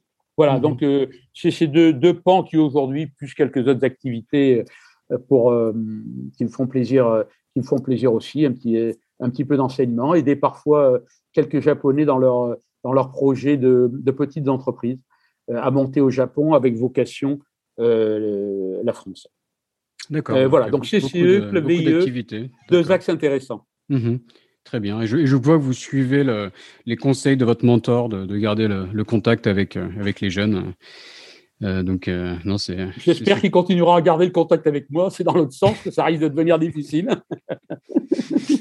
Mais on, arrive, on arrive bientôt à la fin de, cet épisode. Donc, je pour conclure, je voulais vous, vous demander la, question traditionnelle. Est-ce que vous avez une, une, astuce à, partager pour, pour hacker euh, l'Asie, le Japon, un, parti, un, un pays en particulier, peut-être une culture asiatique en particulier Est-ce que vous avez une astuce à partager? Ça va paraître un peu particulier ou un peu trivial. Moi, j'aborde presque toujours, certaines situations ne le permettent pas, mais j'aborde presque toujours euh, les situations et les gens par, euh, par l'humour et j'essaye de provoquer au mieux le rire, au minimum le sourire. Donc je dirais par l'humour. Euh, c'est parfois même encore plus drôle quand des gens sont très sérieux et que vous pensez qu'ils ne pourront pas sourire c'est souvent parce qu'ils n'ont pas l'occasion de sourire. Donc, si, vous leur si vous leur fournissez l'occasion de sourire, bah, déjà, ça rend un peu, un peu la glace. Euh, alors, rompre la glace dans un pays chaud, c'est très, très bénéfique. Et simplement, je crois que c'est. Oui, vous, vous, c'est une façon de, de personnaliser la relation le plus rapidement possible. Alors, selon les endroits et les situations, c'est plus ou moins difficile, mais je dirais que l'humour fait pardonner d'abord beaucoup de fautes euh, et, et, permet tout simplement de, de, s'amuser, de rigoler, de créer une relation euh, durable, plus, je crois, que ce qui est formel. Et alors, évidemment, plus c'est coincé, euh, mieux c'est d'essayer d'avoir de l'humour et de faire sourire. Et souvent, les, les, Japonais, par exemple, sont extrêmement formels, n'ont absolument pas le même sens de l'humour que, que, beaucoup d'entre nous en Occident euh, euh pouvons, pouvons avoir. Donc là, c'est pareil, c'est aussi trouver euh, quelle est la, la faille, au bon sens du terme, chez l'autre, qu'est-ce qu'on va, qu'est-ce va pouvoir dire? Le dernier gag, je ne sais pas si vous le trouverez drôle, il a été trouvé drôle pendant la réunion. Je suis pas très grand, je suis pas petit, mais je suis pas très grand. Et j'étais à une réunion et j'ai remarqué que, que les, les, les, Japonais qui étaient là euh, étaient tous très grands. Je ne sais pas pourquoi, il n'y avait pas de raison particulière, mais ils étaient vraiment très grands. Et donc la, la réunion commence. Euh, euh, avant la réunion, les gens, les gens sont assis et puis le maître de cérémonie japonais rentrent. Là, évidemment, comme un seul homme, les Japonais se, se, lèvent et moi, je reste assis. Alors évidemment, autour de moi, il y en a qui mourraient d'envie de me faire mais il faut vous lever, il faut vous lever. Et, et là, j'ai pris mon temps pour me lever. Et je me suis évidemment levé. Et là, j'ai dit, euh, je m'excuse de me lever un peu tard, mais vous voyez, ça fait pas une grande différence par rapport à quand je suis assis. D'accord, très bien. Et, alors, vous vous dites toujours à ce moment-là, personne, euh, peut-être que personne va rigoler, peut-être d'ailleurs ceux qui écoutent cette blague, ils disent non, c'est pas très drôle. Mais je peux vous assurer, déjà, moi, moi ça va commencer à rigoler. Il faut s'en mettre dans le contexte. Mais Mais euh, il y, y, a eu un grand éclat de rire, et je suis certain qu'on est passé au sujet et autres de façon beaucoup plus euh, relaxe. Euh, que si on avait eu droit à un long discours, un long machin, etc. On y a eu droit quand même, mais dans une ambiance beaucoup plus, beaucoup plus sympathique, euh, à mon avis. Et puis quand vous avez une réunion qui est un peu formelle, moi j'ai toujours eu un peu le, le, trac hein, avant, avant des réunions de travail ou quelles qu'elles soient. Ben, quand déjà vous êtes arrivé à accrocher deux, trois sourires, vous vous sentez mieux, euh, vous, vous sentez mieux dans votre ventre. Ouais, non, tu, je, je suis d'accord. Hein. Les, les, Américains font ça dans un sens différent. J'étais souvent marqué par le, le côté. Oui, oui, euh, c'est vrai. C'est vrai, que ça, des, vrai que ça, ça arrive aussi. Ouais. Mais quand ils le font avec des Américains, ça va, ou d'autres. La, la, difficulté, c'est de le faire dans des sociétés où ça se fait pas, quoi. Hein. Ah ouais, non, non, c'est vous rajoutez une couche de difficulté, tout à fait. Bon, bah très bien, merci beaucoup pour cette conclusion. Euh, comment vous contacter pour euh, un jeune euh, futur veilleux qui s'intéresse au Japon, par exemple? Euh, sur LinkedIn, quel est le, LinkedIn, meilleur moyen plus simple. De... LinkedIn, c'est le plus simple. Donc Frédéric. Benoliel, B-E-N-O-L-I-E-L. Sur mmh. LinkedIn, on peut vous contacter. Très bien. Bon, bah, merci beaucoup, Frédéric, et je vous souhaite bonne chance pour la suite. Merci beaucoup de, de votre temps et de... à bientôt. Cet épisode de Sésamazie est maintenant fini. Si vous êtes toujours là, c'est que ça vous a sûrement plu. N'hésitez donc pas à laisser 5 étoiles et un commentaire sur Apple Podcast, cela m'aide beaucoup. Pour me contacter, le plus simple est de m'ajouter sur LinkedIn, Raphaël Séguier, S-E-G-H-I-E-R. N'hésitez pas à me dire ce que vous avez pensé du podcast, à suggérer des invités ou des thèmes qui vous intéressent. Tout feedback est le bienvenu. Merci d'avance et je vous retrouve au prochain épisode. Salut